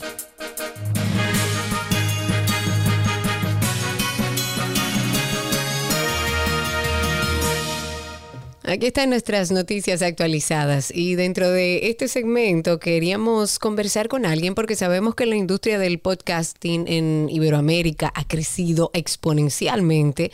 El formato se estableció como, como parte de los consumos culturales y hay quienes incluso plantean que estamos viviendo como el boom del podcast. Sin embargo, a pesar de la evolución, los productores como que seguimos notando que falta información respecto a quienes consumen podcast y tenemos acceso a las métricas de nuestros shows, de nuestros podcasts, pero no hay datos sobre las preferencias, sobre formas de consumo como más generales para los podcasts, sobre todo de habla hispana. Y por eso quisimos tener hoy una conversación como sobre este tema. Sí, claro, y frente a la evolución del, del escenario y sin información actualizada respecto a cómo escuchan los oyentes, desde podcaster, eh, podcasteras eh, decidieron entonces eh, realizar por primera vez una edición anual de la encuesta Pod, que lanzarán o lanzaron más bien el lunes 16 de mayo. Eh, y tenemos en línea a Laura Ubaté, quien es ah, una podcaster colombiana, forma parte del equipo de Los Poscateros o Podcasteros, así sí, colectivo organizador de esta encuesta. Laura, muchísimas gracias por estar con nosotros. ¿Cómo estás? Muchísimas gracias a ustedes. Estoy muy emocionada de hablar de la encuesta POD. Ya como bien ustedes lo dijeron, hace tiempo que estamos hablando de un boom del podcast en español, pero ¿quiénes son las personas que escuchan español, eh, podcast en español realmente? Exacto. Para Claro. eso es la encuesta POD. Muy bien. ¿Y cuál es el objetivo? ¿Qué quieren ustedes lograr con esta encuesta? Lo que queremos es entender qué tipo de podcast le gusta a la gente de habla hispana y comparar nuestras audiencias entre países y en plataformas. Genial. Cuando ustedes tienen un podcast que lo migran a una plataforma, pueden saber quién está escuchando, pero hasta el momento no hay un estudio que compare tendencias de distintos países de Latinoamérica y también tendencias en distintas plataformas como son Apple, o Google o Spotify. Para eso estamos haciendo esta encuesta y por eso la hacemos abierta y de forma internacional. Ok, perfecto. Y a, a- aquellos podcasts que quieren participar, ¿cómo pueden hacerlo? Lo más importante es que participen personas que escuchan podcast. Eh, que Simplemente escuchan entran podcast, a encuesta, exacto, encuestapod.com, dura menos de cinco minutos llenarla y luego de eso vamos a publicar los resultados en julio para poder mirar las tendencias de consumo. Si recibimos respuestas desde República Dominicana, por ejemplo, podemos Ujú. comparar el comportamiento de oyentes de este país versus uno de México, versus Argentina, versus España. En este momento, nuestro objetivo es duplicar el número de respuestas desde la vez pasada y vamos a la mitad del objetivo. Entonces, si se toman hoy cinco minutos para llenar la encuesta, nos ayudan muchísimo y los resultados van a quedar abiertos para que en Internet cualquiera pueda acceder a ellos. Excelente. Em, ¿cuándo, ¿Hasta cuándo se puede participar, Laura? Cerramos el próximo 12 de junio. Entonces, estamos justo a tiempo para llenarla o compartirla. También si conocen a alguien que haga un podcast o que esté pensando hacer en un podcast, entrar a www.encuesta.com. También pueden conocer los proyectos de podcasteros. Tenemos boletín, tenemos un directorio de talentos y también hacemos una serie de entrenamientos varias veces al año. Qué bueno. Bueno, pues nosotros nos comprometemos a participar de esta encuesta y además de compartirla en nuestros medios digitales. Y a ustedes, amigos oyentes, pueden entrar a encuestapod.com. Encuestapod.com. Laura, muchísimas gracias por tu tiempo. Muchísimas gracias a ustedes y feliz fin de semana. Gracias, igual. Estuvimos conversando con Laura Ubat- Ubaté, es eh, podcaster colombiana y forma parte del equipo de Los Podcasteros. Llenen ese formulario. Vamos a compartirlo a través de Twitter, a través de Instagram, a través del usuario de Karina y Sergio After Dark, para nosotros empezar a medir cómo está el mundo del, del podcast, sobre todo en, en habla hispana, o sea, en Hispanoamérica. La estrella del tenis Rafael Nadal avanzó a la final masculina del Roland Garros. Eso fue en el día de hoy. Esto luego de que su oponente, Alexander Berev, tuviera que retirarse lamentablemente por una lesión en la pierna derecha, luego de perder el primer set 7-6 en, en un desempate. Eh, Berev lideraba 6-5 en el segundo set del partido de semifinales cuando se torció el tobillo lamentablemente al intentar un golpe de derecha. En otra noticia, la Fiscalía de Puerto Plata logró una sentencia condenatoria de un año de prisión en contra de Cristina Vázquez Gómez. Ella es acusada de cometer el delito de falso testimonio para alterar la verdad y engañar a los jueces ante el tribunal. La condenada mintió estando bajo juramento y con promesa de decir la verdad, cometiendo perjurio y afectando la administración de la justicia para lograr la libertad de Moisés Rodríguez, a quien se le imputaban casos de abuso sexual en perjuicio de una menor de edad. Los fiscales Warling Alberto y Jenny Gómez mostraron o demostraron al juez Jason E. Valdés que con sus mentiras la señora Vázquez Gómez engañó al tribunal y contaminó las pruebas presentadas por el Ministerio Público a los jueces Yacaira Veras, José Juan Jiménez y Venecia Rojas. Los fiscales Warling Taveras y Jenny Gómez presentaron formal, formal acusación en contra de la mujer por violación a los artículos 361.1 y 4, literal D del Código Penal Dominicano, que tipifican y sancionan el perjurio del Estado Dominicano. Bien hecho. Julio de los Santos Bautista, conocido como Julito Kilo, ha expresado estar dispuesto a irse voluntariamente a cumplir su condena en los Estados Unidos para responder a los hechos que le formulan en un tribunal federal de Puerto Rico.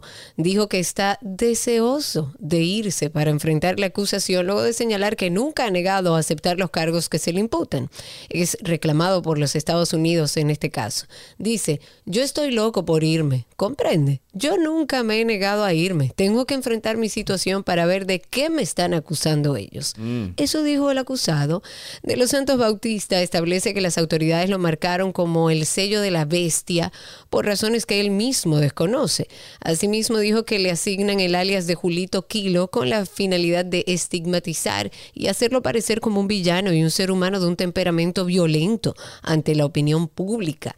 A su juicio, ese apodo obedece a relaciones públicas interesadas en resaltar cualidades negativas que no son propias de su persona.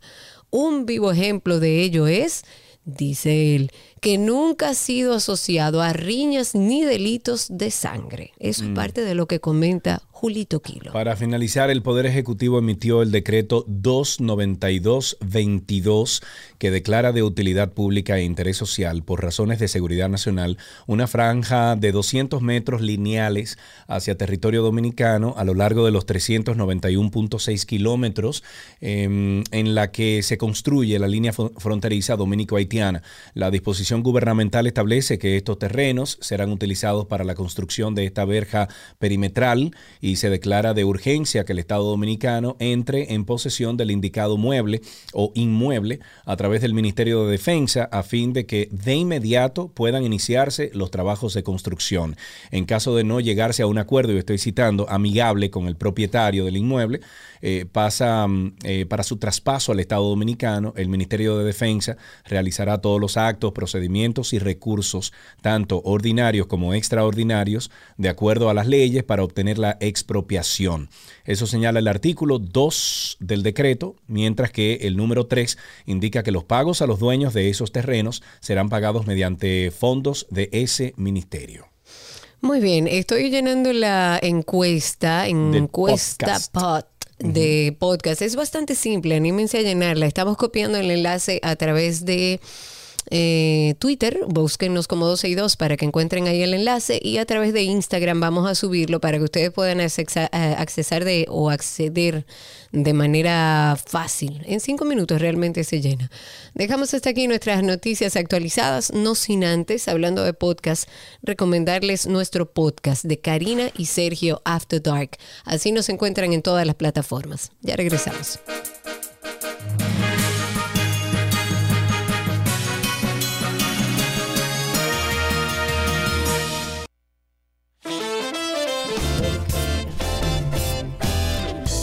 Tiempo para decirles buen fin de semana, que Dios los bendiga y los cuide. Amén. Amén. Será hasta el lunes, cuando estaremos otra vez aquí en este día 91.3. Seguimos a través de las redes como Karina Larrauri, Sergio Carlo y 12 y 2 en todas las plataformas sociales. Recuerda además darse una vueltecita por nuestro podcast y por el usuario de nuestro podcast en Instagram. Se llama Karina y Sergio After Dark. Será hasta el lunes. Pásenla Bye bien. bye. Chao.